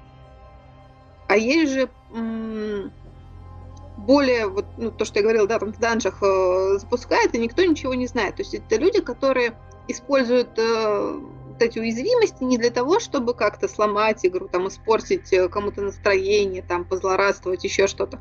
Они это используют для того, чтобы, ну, развивать э, своего персонажа, там, развивать гильдию. Ну, это уже как бы кто для чего. Да, и то есть вот э, такой Бугаюс, он как раз э, и встречает вот это вот покровительство окружающих, да, когда ты понимаешь, что ну, это типа такое своего рода игра в игре, да, то есть как я смогу обмануть игру, как я смогу там более эффективно все это делать. И мне кажется, что вот э, купола, да, они были, э, то есть они раздражали всех. То есть, ну, я не думаю, что был кто-то, кто радовался тому, что вот есть купола, есть люди, которые там телепортируются под землей, э, ну, то есть это абсолютно ненормальная ситуация, которая любого адекватного игрока, который хоть как-то ценит игру минимально, да, она вот выводила из себя. А вот те люди, которые не ломают игру в целом, да, вот которые не хотят сломать игру полностью, да, себе и другим, а хотят э, получить вот это вот преимущество. Вот они э, не настолько очевидно плохие. Почему? Ну, это, же, это, ну, это, же, это же fair play, да? Он должен цениться или не должен цениться? То есть какой вообще смысл во всем противостоянии, если это э, соревнование в невидимых, незамеченных, не схваченных за руку читах? Безусловно, мы должны стремиться к тому, чтобы у нас все было честно, чтобы не, и с точки зрения там, и разработчиков не было, разработчиков, издателей, да, когда они добавляют магазины, что-то у них кладут, чтобы это было не влияло на честную игру, скажем так, да, и чтобы сами игроки тоже играли честно. К этому нужно стремиться, но как бы, как вот то, что я вижу, очень много людей, у которых в голове вот нету этого. То есть, ну, ну вот как-то так. А, я не к тому, что это норма, и что нужно с этим смириться и никак не делать, и людей этих не наказывать. Нет, конечно. Есть, э, любое нарушение правил, а, любой там богоюз, не дай бог. Ну, ну а тебе... Не а знаю, тебе... правильно или нет это сказать, но, в общем, любое вот, вот, корыстное нарушение законов игры, да, оно должно наказываться, естественно, ну, достаточно сурово, мне кажется, справедливо. Тебе не кажется, что это норма как раз. Вот ты говоришь, я, я не говорю, что это норма, но тебе не кажется, что на сегодняшний день в онлайновых играх это становится нормой? Вот как... Да, для текущего сообщества мне кажется, что это норма, что в большинстве игр э, вот этот вот э, понимание, что кто-то там что-то использует, да, э, ну, большинство людей воспринимает это нормально. К сожалению, сейчас это так. Это нужно стремиться изменять и ну, я не знаю, как, кто должен взять больше ответственности. Все равно мне кажется, что так или иначе это должны быть разработчики. Если не инструментами, то хотя бы э, своей идеологии, да, как доносить до игроков, что ну, это неправильно, да, что честная игра это приоритет, что мы должны играть честно со всех сторон, да, там игроки между собой должны быть честными, игроки с разработчиками, разработчики с игроками. А, то есть, ну, надо к этому стремиться, надо как-то это делать. Ну, я с тобой абсолютно согласен э, в том, что без э, инициативы со стороны разработчиков нечего делать, потому что иначе А, я прекрасно знаю, я был на месте, вот мы постоянно на этом месте, да, вот мы с Трастом в одной команде, мы, ну, да. мы постоянно спорим с другими людьми, мы спорим с этой философией, а, вот этого вот попытки там где-то вот не запрещено же и так далее. Но это же не прописано. Это же вот точно вот не прописано. Да, то есть мы начинаем, Правильно. ну посмотри, ну логика какая, ну какой интерес, ты же ломаешь там и так далее. Но если во всех этих разговорах ты не находишься, не чувствуешь, что находишься на одной стороне с э, разработчиком, с устроителем сервиса, это все разговоры в пользу бедных. Это как мы разговаривали о том, что играть надо в окно. Вы в онлайн, и в этот момент CCP рекламировали э, «Купите два окна».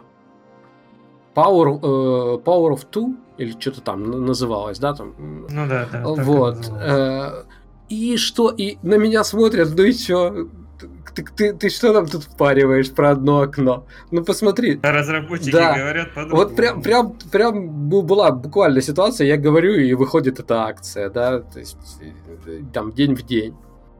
Э, вот и все. Без э, разработчиков это невозможно, и мне кажется, что только разработчики и могут менять, начинать менять, то есть не только разработчики, но на их поле находятся фигуры, которые должны проходить первыми. Можно я немного в топ да. скажу? Я рассказывала, я не помню, по-моему, упоминала это в заметке по Lineage о том, что там можно запускать столько окон, сколько аккаунтов проплачено. Угу. У них прям в статье, там, в одном из первых там, этих э, вопросов, вопрос-ответы по поводу запуска нового сервера, прям вот прямым текстом. Я прям... Вот, вот эта новость мне наравне с э, магазином, который на новых серверах, и я помню, с другом обсуждал, говорю, на новых серверах-то не будет магазина, ну, на первое время, это же сломает баланс, там нужно же стартовать в равных условиях. Он такой, нет, вон написано в вопросах-ответах, что весь э, ассортимент доступен, и даже там что-то еще добавили новенького, свеженького к выходу, к открытию серверов. В общем, да, в общем, я немножко так в топом залезла. Не, нормально. Вспомнилась. Я тебе еще могу ответить э, по поводу того, по поводу конкретного сервера линейки, да, на котором мы играем. И почему сюда приходят люди, и ведут себя так, как хотят. А, от, в этом отчасти, ну, ча, отчасти причина этого как раз в том, что это какой-то какой-то сервер. Какой-то. А я тебе... Ну, не, он и не официальный. А я тебе другую историю но... расскажу. С Андреем Маякиным, продюсером Lineage 2 Classic, который и так, и эдак, когда мы брали интервью, э, ну, он заходил на эту тему, но он заходил аккуратно грубо говоря, я, я уже это приводил в пример, все время говорил, это так он не говорил прямо, но это чувствовалось.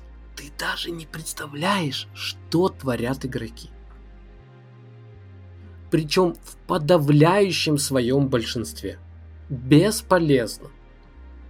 То есть, то есть идея была в том, я боюсь, что я повторяюсь, это уже было на подкасте. То есть идея была в том, что мы делаем Fairplay, да, мы делаем там чистую подписку, никакого магазина и так далее, и при этом разработч... э, игроки потирают руки и говорят, ну хорошо, зато мы теперь можем тут свои там преимущества, да? Сейчас мы вам, Сейчас тут, мы вам тут сделаем. Да, вы... и, и понимаешь, и отсюда вот это курица и яйцо, потому что э, разработчики смотрят, а чем мы тут рыжие, что ли, сидеть вот это вот. Они там бизнесы устраивают и так далее. Никому не надо, у них внутри над нами смеются. Вот, почитаешь там внутренние чаты э, гильдии, там, да, лохи, мы там уже давно делаем, что хотим. Вот. Ну ладно, это все. Мне, мне кажется, что в итоге новость хорошая. А, я согласен с ребятами, которые пишут в э, комментариях о том, что сама инициатива, э, сама мысль, да, что мы будем бороться с читами, сама мысль, даже если в чем-то это кому-то может показаться перехлестом, повторюсь, я мне очень не нравится, когда в разговоре что-то выхватывают и начинают этим тебя по голове бить, хотя ты там, ну, обронил какую-то мысль, ну, в какую-то сторону предложил подумать, да, это в любой дискуссии нормально, должно быть пространство, да, для размышлений. Я понимаю, что коллективная ответственность не очень. Это, ну, сложная тема. Но то, что разработчики думают хотя бы в одной игре, Ну, для меня это очень хороший сигнал, и мне кажется, что если разработчики не будут думать, э, просто игра как вообще как пространство, оно не, выживет, оно не выживет, и все. То есть в конечном итоге это все деградирует до самоиграек, э, ну, что мы и видим, да, где ты просто запускаешь, там что-то происходит, и тебе там фанфары, и до вот этих вот как раз яблок всем, и пусть никто не уйдет обиженным. Будем надеяться на хорошие игры, честные игры, я не знаю. Будем надеяться, что New World будет не сильно дырявым, а если даже будет, а, что ума у игроков хватит друг другу говорить и одергивать. Ну пусть они починят, не надо это. С монстров не будут падать лутбоксы. Ну, этого, да, будем надеяться. Но я, я говорю сейчас об игроках. Хочется, хочется надеяться, что какой-то здравый смысл все-таки будет преобладать. Вот, на этом мы будем сейчас закругляться. Э, большое спасибо тем, кто пришел. Смотрю на портретики, которые я рисовал. Э, тут у нас прям аншлаг в, на портретиках. Э, в общем, товарищи, авторы и специальные гости. Если вы не можете прийти, ну, говорите, вы когда подтверждаете, вы занимаете место, да, мы могли кого-то другого позвать авторов, к счастью, у нас хватает сейчас. И это классная новость. В общем, спасибо тем, кто был с нами. Совершенно героический поступок, я считаю. Все равно я к 6 утра отношусь с большим э, недоверием. Да, я сова. Поэтому Сварогу отдельное большое спасибо за участие, за прямой эфир из завтрашнего дня. Вот, и, конечно, спасибо ребятам, которые были сегодня с нами, э, комментировали активно в чате, это здорово, такой интерактивчик. Не на все мы успели э, откликнуться, была хорошая реплика по поводу Space Engineers, которые там не доводят до конца, переключаются на, на Medieval Engineers. Я заметил, хотел поговорить, но как-то так вот все время петляла тему, поэтому... В общем, большое спасибо и спасибо тем, кто будет слушать нас а, в записи. А, надеюсь, вам будет интересно. И в конце, как всегда, идут э, имена людей, благодаря которым, собственно, наш проект живет, развивается, делает что-то новое и интересное. Мы их называем эргами. А, вы можете к ним присоединиться и сделать нас еще живее еще интереснее вот имена этих людей будут идти в титрах. А мы прощаемся, надеемся, что увидимся, услышимся через две недели. Пока-пока. Пока-пока.